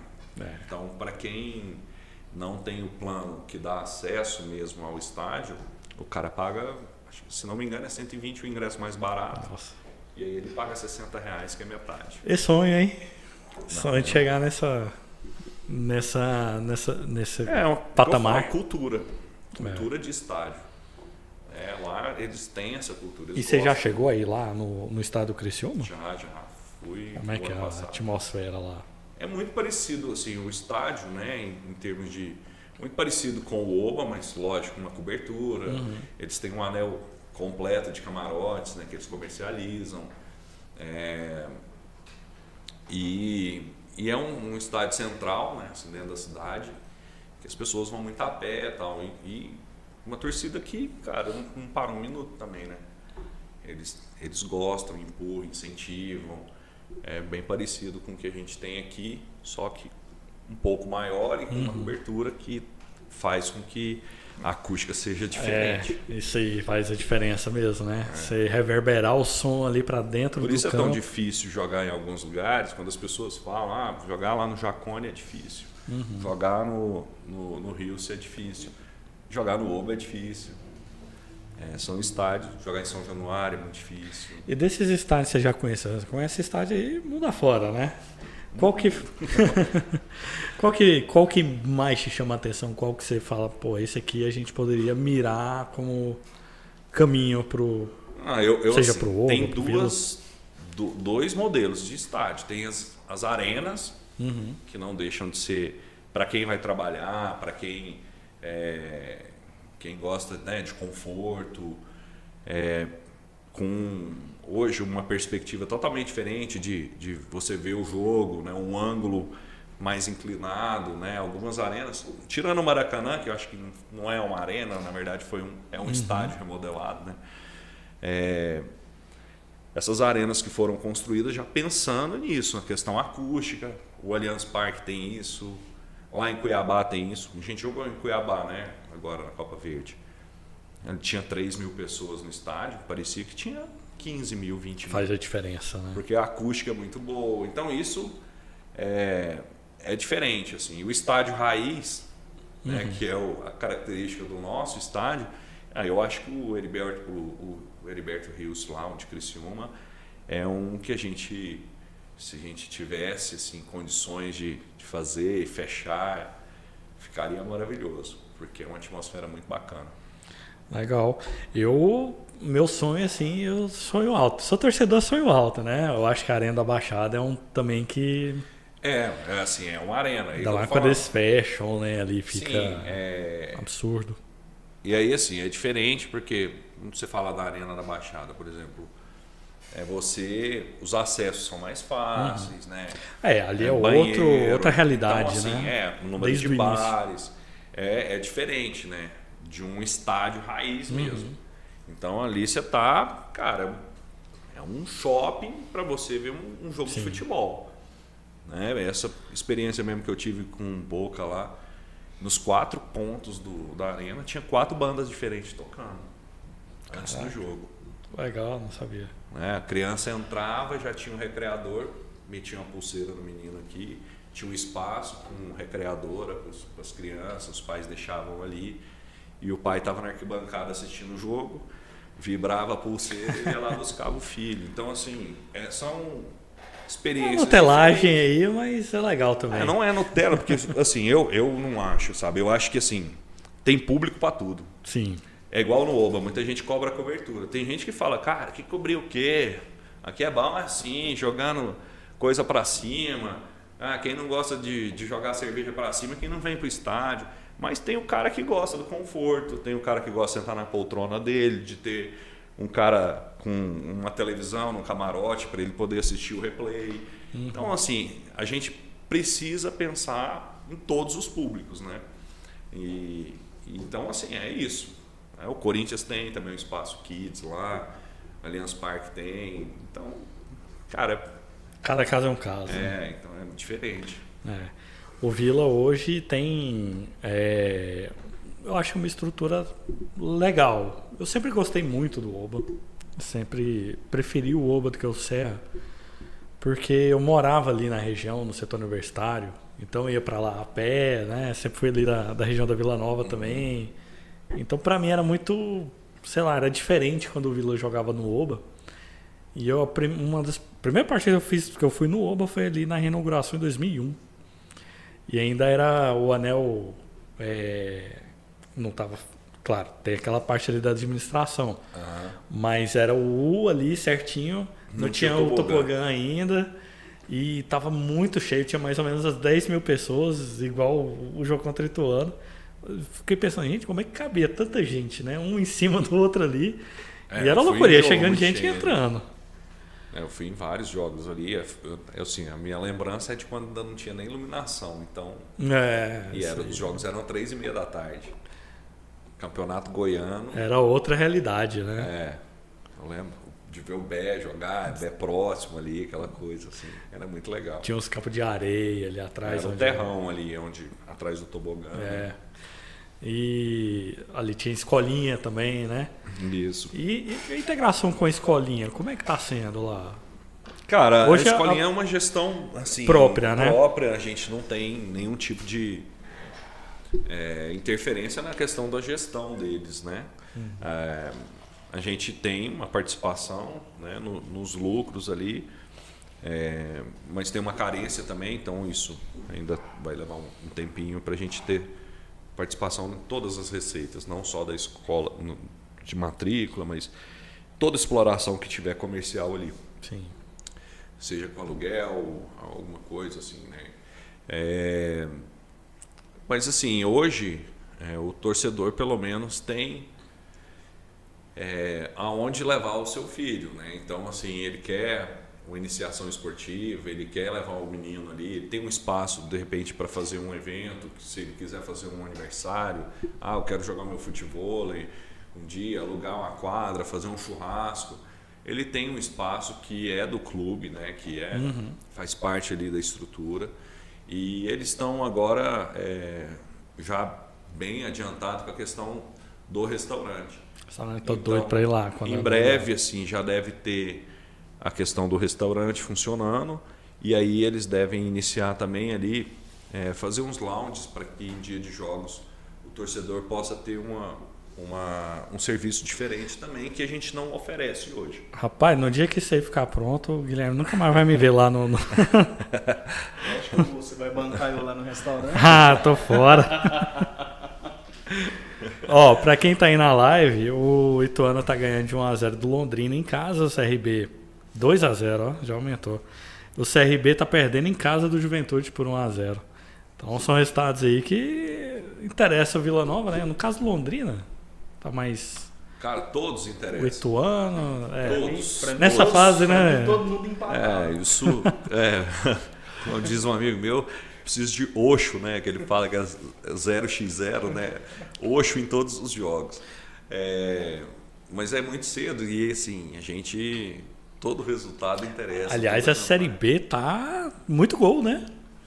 Diferente né, dos outros anos que tinha poucos gols, né? Assim, 1x0, 2x1, né, muito empate. É, realmente esse início está um pouco mais elevado. Aí. O pessoal tá, tá com a faca nos dentes Gastando, aí, todo mundo. Né? Espero que não falte. o pessoal tá todo mundo querendo fica nessa, né? De ah, não tem um clube grande aqui que está dominando, eu quero é, o meu espaço não é também. Que não tem um clube grande, né? A gente tem clubes. Super orçamentos, né, vamos dizer assim. É, eu acho que a disparidade que existia nos outros anos é muito mais a questão financeira. Uhum. E isso traz um desequilíbrio técnico em algum momento. Né? Então, o poder de investimento que um, um Grêmio tinha no, no, numa Série B, é, poucos times da Série A têm. Aí você imagina é. o quanto isso é, faz diferença, assim. Grêmio que caiu por um acidente também, né? Vamos dizer assim. É, e assim, não é normal, não é uhum. comum um time, até com a gestão que tem, que a gente sabe que eles. Joga o elenco que tinha ali, né? Isso. Não é, não é algo que vai acontecer toda hora. Acontece. É, mas aí esse ano a gente acaba tendo um equilíbrio de orçamento um pouco maior. Né? Não que não tenha diferença, porque, lógico, um Atlético, Goianiense, Ceará, é, o próprio esporte, que é, não já tem né, o segundo ano aí seguido na Série B, mas são clubes que têm um orçamento um pouco maior, outros que têm uma reserva de, de, de ter batido uma Série A, isso é, né, para quem sabe administrar também faz diferença e traz um equilíbrio um pouco maior. Mas não quer dizer que vai ser mais fácil, Sim. como eu vejo muita gente falando, ah, vai a Série B mais fácil dos últimos anos. É, não, essa é mais existe fácil. mais fácil. Senão nem jogava, né? Fala, é, não, dá o título lá pro. Bem. O próprio Cruzeiro, quando caiu, todo mundo achou que ia sim, bater. Ficou três anos na Série B e. Teve que ter um resgate não tinha facilidade né? nenhuma para é. subir. né? Então, é isso. Assim, eu acho que o, é um, orçamento, um, um campeonato mais equilibrado na questão na parte financeira, né? E isso vai fazer é, trazer esse equilíbrio, né? É muito difícil. E até em cima desse negócio do, do equilíbrio financeiro, às vezes de, de desses times que caíram e penaram para voltar, só voltaram depois de ter um, um certo aporte financeiro para dar uma reestruturada lá dentro do clube, reorganizar as dívidas. Você acha que a, as SAFs elas vão uh, mudar esse cenário do futebol brasileiro de quem hoje, por exemplo, de ninguém Flamengo... mais cair, porque tem muita gente que acha que virou SAF é... e não mais cai. Não, eu falo da competitividade lá no topo mesmo. Hoje um, um Flamengo que vive não teria um porquê ter SAF, né? Mas pode entrar um o próprio sei lá, o Botafogo. O Botafogo ainda tem mais irmãos, né? Vamos dizer assim, para dividir a renda do, do do investidor. Mas você acha que isso pode atrapalhar essa competitividade com os times que não têm SAF? Pode criar um desequilíbrio aí? Não, porque o clube bem gerido, como você falou, ele não precisa de uma SAF. Uhum. Né? Um, um Fortaleza não está desesperado atrás de uma SAF. Aliás, Fortaleza até aquela história dos russos, né? Que ah, vai vir, não vai vir, de repente não, não, sumiu. Não, assim, clubes organizados, clubes que estão é, bem estruturados, e aí não quer dizer que tem muito dinheiro ou não, uhum. mas que são clubes organizados, que fazem o dever de casa direitinho, que têm um planejamento, que sabem onde, é, até onde podem ir, né, que vão que não cometem loucura, não cedem muita a pressão também só do, da torcida, de imprensa e tudo mais. Geralmente são clubes que não têm é, é, dívidas, né? assim, que estão bem sanados, bem geridos. Esses não não estão desesperados atrás de uma SAF. Sim. Né? E não tem por que se desesperar. Né? Se você vê, igual você citou o Flamengo, um clube que tem uma arrecadação cada vez maior né, que tem reduzido sua dívida, que tem conseguido né, é, é, tá, né, ter destaque, né, participar com protagonismo dos campeonatos e tudo mais, atrair cada vez mais jogadores, é, que às vezes até outro dia era impossível você. Criou um novo mercado ter... aqui no Brasil, né? Sim, a América do Trazer Sul olha fora. tudo, todo mundo olha com, com, com bons olhos né, para times assim. Então, uhum. É, não vão ficar desesperados atrás de um investidor qualquer que não seja, a não ser que seja um, um, um investidor que tenha know-how, que, que saiba o que está fazendo, né? como foi no caso do Bahia, um grupo é, forte, que tem know-how no esporte, que tem, tem dinheiro. Ah, o pessoal fala, ah, mas tem dinheiro de fundo não sei da onde. Mas tem é um grupo acostumado a lidar com esporte, é um grupo já tem um que sucesso, já tem, né? é, clubes Esportivo. em vários lugares do país e tudo mais, do, do mundo. É, diferente de ah, o John Textor, ele tem é, investido no futebol, mas ele não era um cara também assim ligado 100% a futebol. Hoje ele vê isso como um bom negócio. Com certeza ele tem é, tido, como ele teve lá, agora ele está com o Lyon também, né? E é, tem um outro clube dele, se não me engano que ele tem tirado lições e, e feito um trabalho. Até outro dia estavam questionando, agora já estão elogiando de novo Botafogo. Mas é, a gente mesmo no, no, Vila, a gente olha né, sempre aberto à proposta, mas uhum. sem desespero, porque a gente entende que o Vila é um clube que, apesar dessas dificuldades que a gente tem hoje, é, tem uma dívida pequena perto do potencial que, que, que o clube tem de faturamento e tudo mais. Se a gente continuar fazendo esse trabalho, a gente vai ter sim é, daqui a pouco um cenário muito mais tranquilo para poder. Colhe um resultado ali, sim, né? Sim, de repente, uma, duas Série A a gente consegue chegar ali. É, isso traz um, um, respiro também, né? É, então faz uma venda, um atleta ou outro, todo o trabalho que a gente vem fazendo. Pô, isso também poder... podia acontecer Sim, logo, né? Vai acontecer, vai acontecer, em breve vai acontecer. Não, que seja é, na nossa gestão, muitas uhum. vezes não, mas a gente está plantando muita coisa boa aí é, para colher. Né? E então acho que assim a SAF ela precisa ainda ser amadurecida.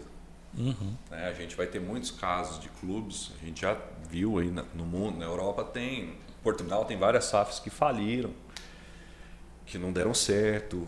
É, e, e, assim, você como investidor, você tem duas possibilidades. Você tem a questão de ter um retorno financeiro daquilo que você investe ou deixar de investir, porque você não vai ficar tendo prejuízo. Sim.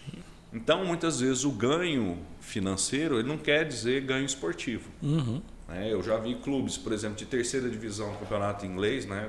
que estão lá na, na, Liga, na, na Liga 1, que não tem é, ambição né?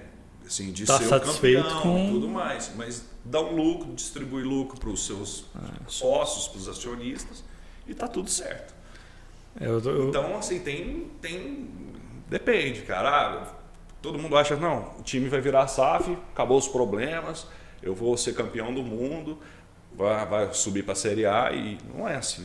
É, e é o que a gente fala aqui desde muito tempo. O investidor, ele quer o retorno financeiro que ele investiu ali, né? Então, é, a gente vê muitos clubes mudando de mão, né? É. Assim, em algum momento. O próprio Milan passou por isso, né? Teve é, um fundo chinês lá que ficou estacionado e Milan caiu do que era um patamar esportivo mesmo. Sim. Mas estava dando lucro pro cara, então ele estava super satisfeito com isso. Com uma Sim. marca muito grande na, na mão, né? Sem desenvolver, sem explorar Exatamente. do jeito que a torcida queria. Bom, deixa eu dar uma repassada aqui na, na galera enquanto Só... a gente pega um ar. Surgiu uma sugestão de, de novo, nome Ixi. novo pro quadro aí. Do Matheus, estagiário. Pro Vila ou pro Bancada? Pro Bancada. Bancalvo tal, que. Se O povo tá bravo, viu? Perderam o respeito. querendo, querendo férias? tá querendo férias, Matheus? Férias não remuneradas. Esse pessoal. Esse pe... A calvofobia tá dominando o Brasil, bicho. E é o Vila que me deixou calvo, cara. Não era assim, não. Ele sabe disso, porque ele tem registros ainda. Pior é isso. não, não foi só o Bitar, não. O Bitar, o Hugo. Sim, velho. Todo mundo perdeu o cabelo, bicho. Ele tem uma coletânea lá, que, assim, de cada um, passo a passo. Sacanagem. Só tem, sabe? É. Faz uma imagem assim, a pessoa quando entrou em 2019 tá lá. Bem... O próprio Hugo, às vezes a gente vai pegar imagem para trabalhar alguma coisa assim. Aí tá o Hugo sorridente 2019 ainda, mesmo que passou ali dificuldade 2020 quando assumiu o clube. Aí você vai ver que a quantidade de sorrisos do Hugo vai diminuindo, vai diminuindo. com o longo tempo. Porque. À medida que ele vai comendo pudim, vai diminuindo o humor. Ó, deixa eu dar uma repassada aqui na galera que está aqui conosco. É, muito obrigado por todos vocês que estão aí. Não esqueça de dar o joinha na transmissão, é muito importante para a gente aqui, para a divulgação do canal. Ah, entrou uma galera que está aqui, ó. Ah, o Camelo, que está aqui conosco, Camelo que o, o Aurélio gosta pra caramba. É, o Joker, o Lince Red mandou um oi. Lince Red, muita gente boa. O Malvadão, por mim a gente não saía do Oba nunca. Vamos fazer essa série B no Oba. O Camelo falou aqui sobre o alambrado, a bandeira vai ficar vai viver molhada, anotem aí. Wesley Nascimento perguntou o motivo pelo qual estão substituindo o Blindex, né? Eu não sei se você saberia sobre Cara, a verdade ali, a gente, a gente substituiu agora nesse jogo porque teve que quebra, quebrou. né? É, e, e o, o o Hugo pegou e pediu uns orçamentos tal. Na verdade, assim, o valor ele é bem similar assim, entre fazer aquilo que a gente fez ali, uhum. né, o, o, alambrado mesmo, a estrutura toda com, com o blindex. O blindex é um pouco mais caro. É, mas a manutenção do blindex ela é muito mais cara e muito mais difícil. Hoje, para a gente recuperar aqueles blindex ali, lavar que treina essa é complicado. A gente já chamou várias empresas é, já fizeram um teste, produto assim, limpa, melhora, mas não vai tirar, é, não vai dar toda a visibilidade que, que, que tinha no passado, uhum. né? É, porque ficou muito tempo e é corrosivo mesmo, assim, é, é coisa que já está é, é que calcário ali. ali não sai de jeito nenhum. É, então umas coisas que não limpam. É igual banheiro de uh, vidro de boxe banheiro, né? Sim, que é, treino, é a mesma coisa. Vai ao ficando opaco. Folhas duplas, né? uhum. né? E blindados, né, que eles falam. É, laminado, desculpa. E esse laminado ali também já está bem sujo, impregnado de, de Pega sol, pega chuva isso. e vai embora. Então é difícil. E por isso também a gente é, optou em deixar o, o, alambrado ali. E à medida que, que assim, for quebrando e tudo, aí a gente vai. Alguns pontos ali eu acho que a gente precisa manter o blindex, não tem jeito. Uhum tem aquecimento né, de atleta, tem a parte dos, dos, dos bancos de visitante e tudo. Uhum. Assim, é, é difícil né, a gente é, tirar isso. Entendi. Ali o. Eu, eu gosto do Blindex, o barulho que ele faz. Nossa senhora. Tapa no... Uma opressão absurda. o Tigrão Malvadão mandou aqui que se o Vila subir for campeão antecipado, acho que seria uma boa ideia deixar os últimos jogos pro Serra só para ser de comemoração. Falta uma estradinha aí hein, nisso, mas. Muita. Fala para ele. É. E até aproveitar a pergunta da minha noiva aqui, ó. Bitar. Per, pergunta não, mandou um, uma saudação aqui. Bitar para presidente. Eleições. Da onde? Do Vila Nova. ah, preciso. Eleições do Vila Nova. Eu sei que você não vai falar, não, tá pro futuro ainda e tal. Cara, mas isso mas qual é... é a expectativa que. Não, muita gente fala assim de. de ah, né, não só eu, mas das pessoas que estão ali uhum. hoje, né, do grupo. A continuidade do trabalho. Né? É, e todo assim, mundo deseja é, uma, uma, é, acho que é um desejo de todo mundo. É, mas a questão é, assim, a gente, como eu falo, a gente hoje a gente tem muito foco naquilo que a gente está fazendo ali dentro. Uhum. E nada pode atrapalhar né, a gente né, desse, nessa caminhada que a gente tem. Então, tudo que a gente trouxer de fora, de que possa trazer algum tipo de, sabe, de desacordo, que possa. Tirar aquela harmonia. Ah, não, é, atual, e a né? gente está num momento tão bom assim. Eu não falo na, na questão do futebol. Uhum. Eu falo um momento tão bom dentro do clube, né, de das pessoas ajudando, colaborando, independente do que seja. E aí eu falo isso porque todos ali, cara, contribuem de alguma maneira e independente do cargo, sabe? É independente. Eu falo isso, a assinatura do cargo ela, ela é meramente ilustrativa. Porque todo mundo ajuda é, no que precisar, entendeu? Se tiver que ajudar a, a ir lá e, e, servir no bar, eu estou disposto, eu vou e faço. E eu tenho certeza que as pessoas fazem com propósito de fazer o melhor para o clube, de união, de, de confiar no trabalho. E então assim, quando a gente fala, não é da boca para fora, uhum. é porque eu acho que não é o momento mesmo. A gente não precisa, a gente tem muito tempo ainda para final do ano, até a eleição. E, e é uma construção. Né? Eu acho que precisa ser construído isso dentro do grupo. Tem que ser um consenso. Se hoje a gente tem uma união, se hoje a gente tem é, as pessoas é, no mesmo propósito. ali. É, não tem por que você ficar com vaidade de achar uhum. que não, eu que tenho que ser, ou você que tem que ser. Não, a gente tem que, que sentar, ver, o que é o melhor, que é o melhor né? é, quem tem, né, primeiro, assim, condições, disponibilidade, tempo, para que possa também dar continuidade nesse, nessa ideologia né, que foi implementada, nessa questão do trabalho mesmo, da continuidade. E você foi, eu reescutando o podcast passado, você entrou como associado ali em 2015, né? Participou Sim. de algumas eleições e tal. Como você acha que está o clima nos bastidores? Porque eu lembro que para trás aí, pelo menos a gente começava a ouvir notícias em rádio, especulação, já no primeiro ano. Primeiro que já saía em rádio. É. Se já ia pra rádio, alguém tava passando. Era uma loucura aquilo lá. Eu cara. achava bom, dava, dava polêmica e tudo mais. Aí ficava debatendo, ah, que esse nome é meu amigo, eu confio, não sei o que. Aí o outro, ah, é o meu é. amigo, começava a brigar. Então, eu Isso acho acabava que atrapalhando, né, dentro de campo, inclusive na temporada. E é uma coisa que a gente né, fala bastante, assim essas discussões elas não têm que ser externadas, né? uhum. né? Eu posso até discutir com o Hugo, discutir com o Vinícius aqui, mas cara, a gente saiu por essa porta, é, a decisão tomada é aqui eu vou defender até o final, por mais que eu não concorde. Sim. E assim tem que ser em todos os, os, os âmbitos ali do clube, né? Cara, eu sempre falo isso. A gente tem um, um comandante do barco ele dá a direção. Se a gente não acredita, cara, não tem por que eu ficar dentro desse barco remando para trás. Uhum. Né? Então, ou todo mundo vai nessa direção e confia lado. e tem convicção naquilo que está sendo feito, ou então não faz sentido você estar tá ali.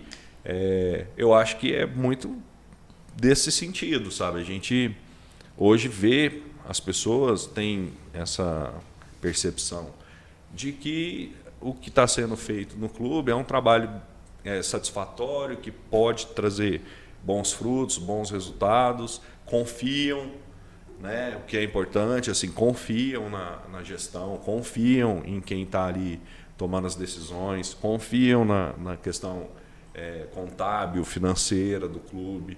É, tudo tem é, essa questão da transparência, a gente procura, o Hugo falar, ah, É, torcedor às vezes reclama e tudo, mas tá sempre aberto, cara. Chega lá para conversar, para explicar alguma situação. É, já foi muita gente lá, né? Desse... Vai, vai. Tem muitas vezes torcedor, Leandro, queria dar uma sugestão, porque eu acho que o marketing, não sei o quê. Bicho, vamos sentar aqui. O que, que é a sua ideia? Fala. Eu vou te falar o que dá certo, o que não dá, por que, que pode ser, o que, que não pode. Ah, eu tenho uma ideia para, sei lá, para comunicação. Beleza, cara, vem aqui, vamos conversar. Ah, eu penso que o futebol tem que ser gerido assim. Eu, o jogador X ou Y. Por que Recebe isso? as listas de contratação, né, Vitor? Direto, né? Isso é o que mais tem, né? Mas assim, a gente é muito aberto a isso também e muito transparente, cara, em tudo que, que a decisão que a gente toma ali. Não tem nada é, assim que a gente faça que não seja para todo mundo. A gente, eu falo, estamos ali, cara, só para servir o clube, não é? é? Eu mesmo, às vezes eu penso alguma coisa, mas eu falo assim, não, será que Será que dá? É. Será que esse que é, é o ponto, né? Às vezes a gente já, não vivencia. Eu já respondi muita gente. Coisas. Ah, por que vocês não trazem o fulano de tal? Falar, amigo, porque eu não tenho condição de trazer. Não é. Primeiro, é um jogador que a gente gostaria né, de ter no grupo. Uhum. Segundo, porque você sabe quanto ele ganha? Eu sei. Eu sei. Ah, não imaginava isso. Falo, pois é, mas é assim. Vamos com calma aí, né, meu amigo? Isso aqui é, é metade do meu orçamento, pô. Eu vou pôr num jogador. Então, assim, é, o, jogo, o torcedor não tem muita noção né, de valor, de que, que é normal, natural. Mas a gente está sempre aberto a isso. É uma coisa, inclusive, que os rivais elogiam bastante é, porque tem administrações que são. Mais fechadas, né? Não, não às vezes até o cara conversa, seja o presidente, seja um conselheiro ou um diretor, conversa, mas eles não são tão abertos como vocês a comunicar realmente com a torcida, né? Sim. E vocês estão muito presentes nas redes sociais e eu sei que respondem e tal. Tanto é que a gente chegou até vocês nesse momento aqui hoje, porque vocês, você principalmente foi solícito a aos nossos chamados, aos nossos pedidos, deu a moral lá atrás, quando a gente era um embrião de projeto ainda. Hoje, não que a gente seja, meu Deus, mas estamos aqui um pouco maiores né, do que era. E essa comunicação, ela causa uma certa... Uh, elogios, né, por outros torcedores que se sentem desprestigiados pela diretoria deles. E eu acho que é até importante para o torcedor do Vila também saber como é que é o dia a dia, às vezes de forma mais clara, como não sabe em outros times, né? Porque às não, vezes... é, eu acho assim, é, são características de cada clube, é, né? Tem... O, o, Vila é um time mais, é, assim, é do povo, né? O time do povo, Sim. é um time popular. E eu acho que nós, assim, é, que estamos ali na, na gestão, nós somos torcedores também, uhum. nós somos de arquibancada, a gente então, sabe, essa característica que faltava. Sabe né? o que que o que que é ser um torcedor ali, né, de que já sofreu, de arquibancada. Não, e sabe as dúvidas, as angústias ali uhum. de cada um. Mas é, a gente procura assim, na medida do que é possível, não só com vocês, até mesmo, acho que a gente tem um, um uma linha de trabalho eu vejo, os caras reclamam. Ah, a gente não acompanha mais treino de, do Vila. Cara, hoje, eu acabei de falar, a gente tem isso como uma política do clube. Né? A gente não vai citar, soltar a lista de relacionados, a gente não faz isso. Não adianta.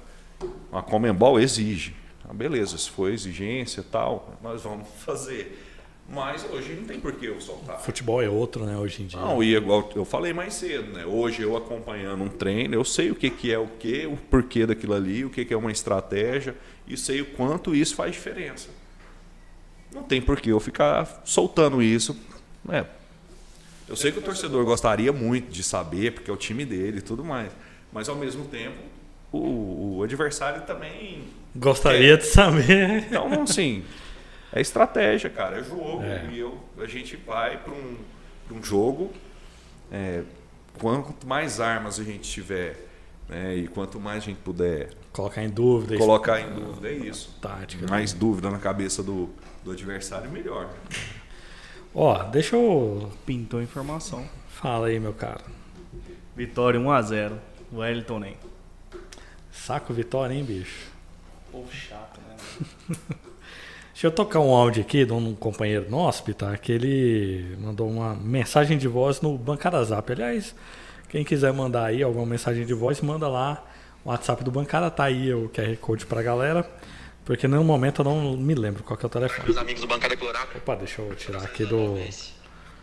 Boa tarde, meus amigos do Bancada Colorada. Saudações da Novense. Queria perguntar ao Pitar se ele tem vontade de assumir a presidência do Vila Nova ah, alguma vez. A gente acabou de falar. Vila! Esse é o doido do, do Yuri, do Histórias Vila Novense. Bom, a gente acabou de falar sobre isso aí, né? Mas uma, uma coisa, na verdade. Ele perguntou se você tinha vontade. Vontade você tem?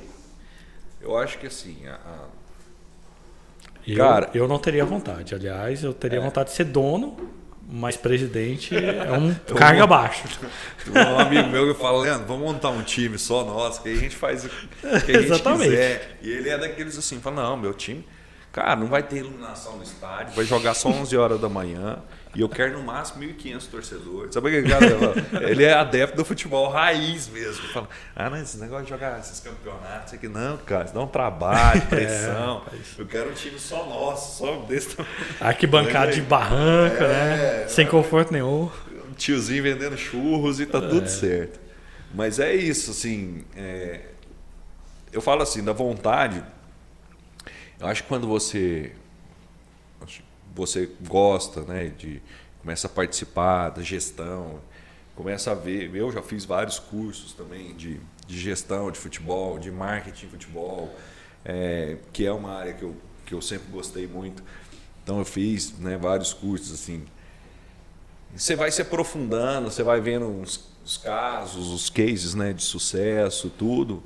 É, isso desperta em você a vontade de, de colocar isso em prática. Né? Uhum. Sem dúvida, você começa a, querer. E aí não precisa ser o, próprio presidente do clube, né? mas ocupar um cargo que você possa é, contribuir, trazer né, o, que você acha que é certo de conhecimento ali e colocar em prática.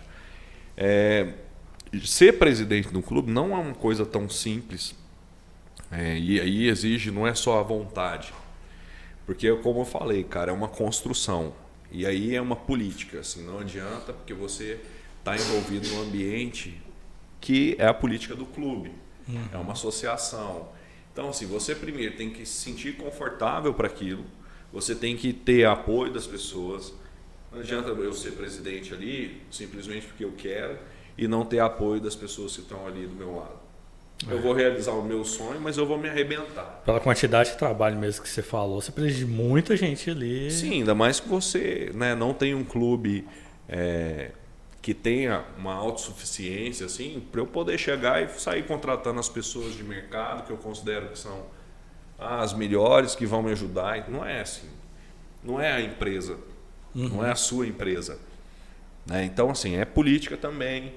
E não é a política né, que a gente fala, a política é, que a gente tem aí, né, de partido. Pública e tal. Mas você precisa ter apoio, cara, das pessoas. Você precisa ser uma pessoa é, que, que tenha um grupo ali te ajudando. Senão você não vai fazer nada. Aliás, eu, é falei, eu vou ser presidente de um clube sem apoio dos outros, sabe? Eu vou ser simplesmente porque eu quero não vai, não vai, cara. Não, não, não vai, não adianta. Aliás, essa parte política é chato pra caramba, hein? Fazer. Mas... Porque. Mas é isso, assim, você a partir do momento que entra né? para um conselho, é, que você entra para né, a parte associativa ali do clube, de diretiva, tudo, você começa a ver que isso também é, uma, é preciso, é uma constância e aí você começa a ter um olhar que não é só do torcedor. Uhum. Né? Porque você começa a ver as necessidades também do clube, né? como você pode contribuir, se você pode apoiar ou não, quem são as pessoas que querem o bem ou não, quem são as pessoas. E isso é política, né? você está convivendo né? num ambiente que, de conselho, né? com gente de, de opiniões diferentes e que a sua decisão muitas vezes não vai prevalecer. Sim. mas que você tem que apoiar, respeitar, respeitar porque é a decisão da maioria. Política pura. É. Não, não é fácil não. Eu não levaria jeito nenhum para isso. Por isso que eu digo que Mas é legal, é, assim, é bom. É, é bacana, não é, não é uma. Já teve momentos de conturbados, assim, mas hoje não. Hoje o Vila é muito maduro assim, em relação a isso, cara. Eu vejo com a gente evoluindo. Com certeza. Não retroagindo, sabe? Não, não andando para trás. A gente tem hoje pessoas assim. Eu acho que a gente precisa qualificar cada vez mais, melhorar cada vez mais mas a gente tem hoje muito mais maturidade do que no passado. É, eu concordo. E desde que eu acompanho o Vila, desde que eu me entendo por gente ali em 2000, por aí, é a primeira vez que eu vejo um, de certa forma, uma administração pacífica. Né? A gente passou por muitos transtornos no, em todos esses anos, é. de vaidade, de dirigente afastado, dirigente expulso. vai ser o primeiro presidente a cumprir dois mandatos. Pois é, completo, né? então, mas isso é do país, né? A gente vem num país também que é. o presidente impeachmentado, e, é assim, cara, quantos a... presidentes a gente viu aí é. concluir mandato? É complicado.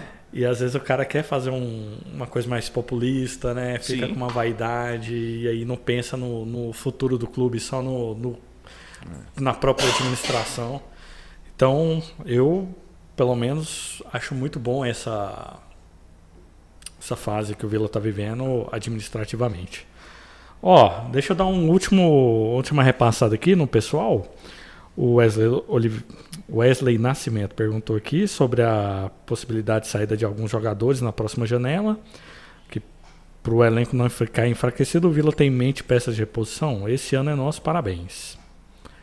Isso é muito complicado de responder, fala, né? Não, é difícil porque é o seguinte, assim, você falar, ah, vai perder jogadores, ainda não, não é nenhum momento assim que os clubes vão vir a assediar um, um jogador ou outro simplesmente porque a, a gente ainda não tem esse momento né, de negociação assim. É, e está no início de campeonato. Então muitos clubes ainda estão, aqueles que não se acertaram, com jogadores que nem estrearam, uhum. com um elenco que às vezes o cara acha que não vai dar certo e, e, e é mais uma questão de ajuste. Então, assim, eu acho que ainda, lógico, muitos clubes já estão fazendo uma leitura daquilo que precisa, do que não precisa, a gente também, mas é, não é que assim, o Vila vai se enfraquecer. Cara, a gente está no mercado a mercê. Todos os clubes, em algum momento ali, vai ter uma saída de atleta, chegada de outros, normal. Pro bem ou pro mal, né? Pro bem e pro mal, sim. Às vezes o que o cara não está servindo aqui vai servir em outro clube e outro que está ali na, é, num clube, às vezes encostado, nem jogando, vai chegar aqui também, cara, e vai ser importante, vai ajudar. Ah, Isso é o futebol. passado, né? Sim, então é, teve situações aqui. A gente, cara, a gente já viveu muito isso aí, né? Não vou nem estender muito, mas assim, muito jogador que a gente apostava, depositava confiança, acreditava que fosse render, que acabou não dando certo, vai para outro clube, joga bem pra caramba. Isso acontece, né? E o contrário também, né? É. A gente tinha um Souza o ano passado, por exemplo, tava nem sendo relacionado na Chapecoense. Hoje, importantíssimo. E aí Pro... é a questão do momento. Assim, foi do momento em que um técnico não estava utilizando. Uhum. O outro técnico, quando soube que ele estava saindo, falou: pelo amor de Deus, vocês não fizeram isso, cara, que eu, ia, eu precisava desse cara aqui. Ia me ajudar, mas já estava com a gente. Ainda bem, né? Então, e assim, é momento, cara. Não, Depende. O próprio Dentinho, né, que veio, foi importante na, na retomada, Sim. voltou e lá continua na, meio que na situação que estava quando saiu do Havaí. É, mas quando ele veio para cá, era bem diferente. Ele estava nem relacionado. É, né? né? Assim, a torcida tinha é, já muitas críticas com ele e tudo. Eu agora, por exemplo, eu vi, vejo diferente, sabe? O Dentinho, ele, ele é um cara que ajuda demais. Uhum. Ele é bom jogador. Mas assim, aquele negócio, o santo de casa muitas vezes não faz milagre, né? O torcedor não tem tanta paciência. No jogo contra a gente, ele entrou lá depois, pô, e assim, era o cara que fazia alguma coisa. Assisti o jogo deles contra o Atlético aqui também. É um cara que arrasta a bola, que dava. Sabe, ele uhum. é um uhum. cara importante pro grupo. Mas às vezes falta o coletivo ali para o cara também conseguir é, um sucesso. Então, né? é um encaixe, né? Muitas é. vezes não. Ó, e também teve o Matheus Mokovic aqui que perguntou, porque o Santos está fazendo uma reformulação lá, que se o Vila quer algum, algum jogador desse, pô, se for de graça. É, quero né? o goleiro lá, o, o João Paulo, né? É, ué. O, Marcos Leonardo, tudo serve, se for. O engraçado é que ele é Santista e ele vive participando aqui do, do bancada, ele acompanha o Vila Nova. É, isso é, tem, muito tem mais. Não, é essa, essa reformulação, assim, é muito né, de, de clube para clube, de que eu falei, de, do que, que quer, de pensa, o que, que o técnico imagina. Né? O Vanderlei mesmo sofreu isso lá no Santos, com o São Paulo. Sim né? não, não servia, foi pro Grêmio, jogou pra caramba. E, né? e, pô. Então, assim, cada um tem um olhar para isso daí e a gente a gente tem o nosso perfil aqui, o que, que a gente a gente já é tem importante também, né? uma ideia. E é isso. Vamos trabalhar para que a gente continue bem, né? E assim deixar a euforia para o nosso torcedor aí que é um momento também, ah, eu entendo essa euforia, eu entendo esse, esse momento, até porque o, eu falo que não é só questão dos resultados. Eu acho que quando o, o time tem um desempenho é, que mostra para o torcedor assim, um futebol que ele gosta, vistoso, eu acho que isso empolga né, o uhum. torcedor uhum. também. Porque não é aquele time que está ganhando sem querer, a bola Porra, achei um gol no último minuto é sem querer. Umas três vitórias seguidas. Falar, ah, esse time aí não vai não, esse é. time aí. Então, assim, mas nós, assim, internamente, a gente sabe que tem muita coisa para acontecer. Como falou, tem janela, né? pode ser que a gente tenha é, jogadores saindo, pode ser que a gente tenha uma lesão, pode. Então, assim, tudo muda. Mas é, importante a gente continuar pensando jogo a jogo, pensando logo é, nessas metas que a gente tem a curto prazo, para que a gente atinja logo esses objetivos aí. E e isso vai nos dar assim uma, uma, uma condição depois, se Deus quiser, de brigar por algo grande. E como é que você só antes da gente fechar aqui, como é, como é que consegue segurar a expectativa do pessoal lá dentro? A euforia, Mas essa... essa... Isso aí não existe, cara. É mesmo? Você vai falar de euforia pro Ralph, você vai falar é, disso pro, pro Marlone, pro. São nomes grandes ali, né? de tudo na vida, na bola. Não, eles não vão, eles são os primeiros a chegar e falar, cara, é mais um jogo, amanhã é outro jogo, e amanhã é outro jogo, e assim vai. Né? Assim, ele tem maturidade suficiente para separar isso. Um Donato, os caras são experientes, são, não estão na bola de hoje. Já viram, já passaram por bons momentos e momentos assim é, péssimos na, na, carreira. Então, não, não existe essa euforia assim. É lógico que é muito mais a questão da gente controlar isso de fora para dentro. Né? Porque às vezes o torcedor tá muito empolgado mesmo e, e tá bombardeando ali a rede social do cara e fazendo isso e o cara achar. Então é perder o foco. Uhum. Mas eu acho que a gente tem um grupo maduro o suficiente para para não deixar isso aí atrapalhar de é, jeito nenhum. falou, são bons nomes aí, nomes grandes que. É, não vai, pô. Segura a barra, né? Não vai, pessoal. Não, não, assim, não é um cara desse, assim, que vai perder a cabeça. Uhum. Muito pelo contrário, esse cara é um cara que vai dentro do vestiário fazer esse papel né, de segurar a onda, de mostrar que é, é, é, é jogar jogo. Não tem. É. E tem só mais uma, uma pergunta aqui falando, ah, perguntando do Fernando. Se há alguma tratativa com o Fernando para que ele volte para o Vila no ano que vem. O Fernando me deve uma camisa do Sevilha. Isso já tem tempo. é a única tratativa que eu tenho com ele. Mas, Cara, é outra realidade, não. né? É, o Fernando, a última vez que ele teve aqui foi no começo do ano, né? Que a gente. Foi no começo do ano, ele estava. Foi o ano passado, em julho, né? Ele estava é, de férias aqui. É, e assim, ele não, não pensa em voltar, né? Por agora. oh, ele é um cara que ainda está no, no, num patamar muito alto na Europa. Assim, pra... título, né? É, então vai para mais uma final de, de Europa League. Europa League, né? Já tem duas no currículo. Muita gente fala aí de, de outros jogadores, mas esse é o maior goiano que tem. Não, não existe outro. Não tem nem comparação em termos de título e de relevância assim em clube de expressão na Europa. Eu acho que é o, se não fosse um probleminha que ele teve lá de indisciplina lá na início da carreira dele na seleção sub-20, com certeza ele teria trilhado. Pô, da seleção é... também é rancoroso, hein? É, só uns tapinha né? Mas o, o Fernando, ele tem, eu acho que ainda esse desejo de um dia, é, quem sabe se é, é, a gente sabe condição física e tudo mais, de jogar pelo Vila, assim.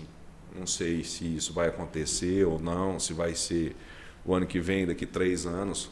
Mas eu vejo até pela proximidade que ele tem com o clube. Uhum. Não é só né, com a ele gente. acompanha não. de verdade, né? Demais, demais. Assim, qualquer coisa que você fala, ele.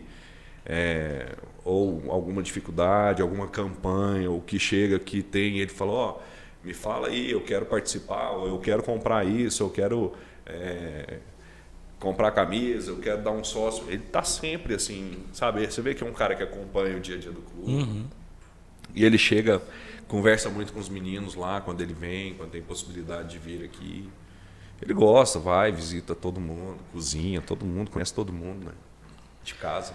Bacana, é um cara criado aqui, né? cara, ele foi campeão bacana. Vila, é. é um cara assim que eu falo que difícil assim, um cara chegar no patamar que ele chegou e continuar. E a humildade né? dele, sabe, assim, a simplicidade do cara é absurda. Monstro. Monstro, fenômeno. É, isso, é, isso é forte. Um meio de campo com Ralf e Fernando, menino. pessoal, tem alguma. O pessoal da, dos bastidores tem alguma pergunta, alguma, alguma mensagem? O Pacheco ali tá até com vergonha. Tá... Nem um furo, Bitar. Furo? É. De quê, mano? Furando.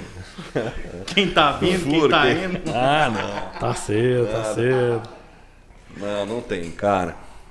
O que a gente tem é que ter. Muito trabalho, né? É, e contar com o apoio da torcida, encher o nosso Serra, o nosso Oba, ficar ali no. É, aí, quase foi furo, né? Se fizer o recorte, não, mas não é.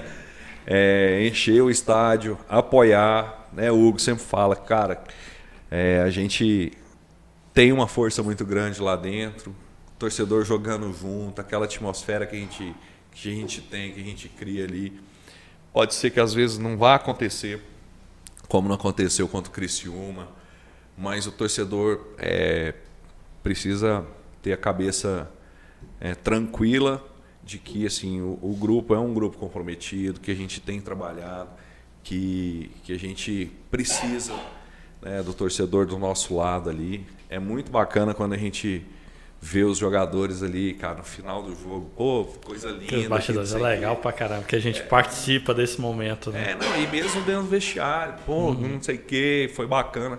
A gente já teve momentos ali também, assim, sabe, de, de do time estar tá ganhando e, o torcedor tá reclamando, falando mal de jogador, xingando jogador, sabe, criando confusão.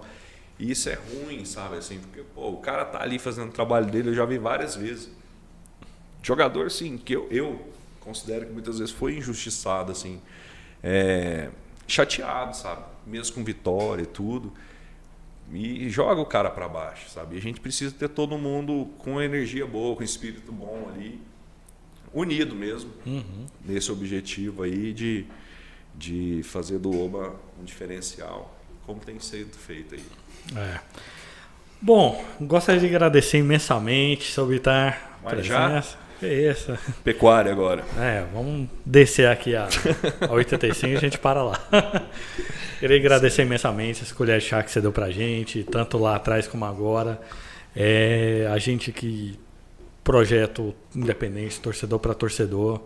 É, a gente confia muito no, no, trabalho que vem sendo feito. Às vezes a gente comenta que tá uma coisa ou outra, mas faz parte também da, dessa questão de, da, de torcer e tal, mas todo mundo aqui quer o melhor para o Vila Nova. E muito sucesso na administração do Vila para vocês, para o próprio Vila, consequentemente, né? Bom demais. Não, e obrigado. E faça o sócio. Faça o sócio, compre ingresso, participe lá do nosso é, dia a dia ali, ajudando de alguma maneira, independente é, né, se está comprando ali na, na, loja um chaveiro ou se está com o sócio rubi. Tudo ajuda. Ajuda do mesmo jeito. E energia boa, né? A gente tendo é. isso aí lá, é o que a gente fala, né, cara? A coisa flui. Compartilha o Vila também, chama alguém para ir no estádio junto, Sim, né? Sim, lógico. Evangelizar. Não, lógico, lógico. Não, cara, o clube é um clube de fé, sabia? Assim, já vi muito jogador, inclusive, né, no início, quando a gente estava no início. Cara, eu já joguei em time demais, já joguei em muito lugar, cara, mas é um clube de muita fé que eu, eu nunca vi um clube desse jeito. Assim, as pessoas aqui acreditam, sabe, o tempo todo. E vai dar certo, vai dar certo, não sei o quê. E a gente precisa desse espírito mesmo. Então, agradeço vocês mais uma vez aí. Parabéns pelo, pelo projeto. Eu acompanho sempre, né? Eu corneto de vez em quando, quando precisa. Vou ficar de olho no Guilherme. É, isso aí tem que. e mas obrigado, cara. Assim, que vocês precisarem, a gente está à disposição precisar de novo, mais um bate-papo, eu estou à disposição também. Gosto dessa interação, né? Estou sempre procurando assim responder os torcedores na medida do possível, né? na medida do que a gente acha que, que tem uma certa razoabilidade ali, né? Mas é, sabemos das limitações, né? A gente tem tudo, a gente erra muito, acerta, mas estamos sempre ali dispostos a fazer o melhor pelo clube. E agradecer vocês aí pelo espaço mais uma vez. Que é isso, a gente que agradece. Ah, antes de ir embora, Vila Nova Ponte Preta amanhã. 11 Dá um horas da palpite manhã. aí pra gente. Pessoal, poder, quem não for assistir, quem tiver a oportunidade de ir pro resenha, vá pro resenha, fazer a festa lá. Vai ter o jogo do sócio lá. O palpite. Pô, palpite, é palpite difícil, de peso, hein? Que todo programa que a gente né? antes fala. Ah, eu, eu é, porque eu tô ali, se 1 a 0 pra gente tá assim, maravilhoso. Eu, eu sou daquela opinião, a gente não pode nesse momento né, deixar de pontuar. Uhum. Sabe? Circunstância de jogo, ela sempre pode mudar, como eu falei. Né? A gente chega num jogo e, e toma um gol, ou tem um, um, uma lesão de um atleta cara, aquilo mexe, muda toda a estrutura. Mas eu estou confiante de que é possível a gente vencer amanhã. Eu acho que a gente pode é, fazer uma sequência boa aí de, de pontos, sabe? Espero que a gente consiga manter essa invencibilidade. Isso traz mais confiança. Vamos ver se a gente consegue aí pelo menos um a 0 lá. Sei, boa. Estou satisfeito, mas se não vier, cara, a gente pontuando um empate, a coisa já é importante também. Isso aí. Muito obrigado, Vitar. Galera, e a sua opinião? Agora eu quero saber. Também. É porque eu falei no, na terça. Ah. Só que eu apostei mais no empate. É? Um a um ali. Eu não ah, falei. Pô, eu não vou voltar atrás aqui e tá desfazer o que eu, que eu falei, velho. Eu preciso atender o pedido do Paulo Massad. O Paulo Massad pediu ah. Para que eu parasse de dar placar de 150 a 0. então, Massad, vai ser só 60 a 0. Não, mas e aí, Qua... vocês? Os meninos, ah, eu, para mim, para mim mais um jogo difícil, né, fora de casa. Nosso craque Pablo Diego ali ah, caindo pela esquerda. Eu acho que vai ser 4 a 0 de novo. Pacheco. Eu vou jogar aqui 2 a 0 que eu tô com esse placar já tem um tempo. E eu acho que vai dar isso aí, viu? Cara, quase que eu fiz dois, quase que eu cravei. Quarta-feira? Eu vou cravar. Porque o pênalti não entrou, senão eu tinha cravado 2x0. Não, eu tô com o Bitar, eu acho que é 1x0 e é válido qualquer pontuação. Aí, ó. Boa. Tá vendo? Sensata. Amanhã é dia de. Que o namorado não faz, né? Amanhã é dia do Neto Pessoa reconciliar com as redes. 2x0, um dele e um do Caio Dantas. Ah, aí Pode a anotar. média. Show. A média desses três aí, o Caio Dantas, o Parede e o, e o Neto tá boa, viu? Média de gol e assistência. Isso aí. É isso aí, galera. Até semana que vem. Deixa o like na transmissão antes de sair. E Vila amanhã na cabeça. E terça-feira a gente tá de volta. Até semana que vem. Tchau.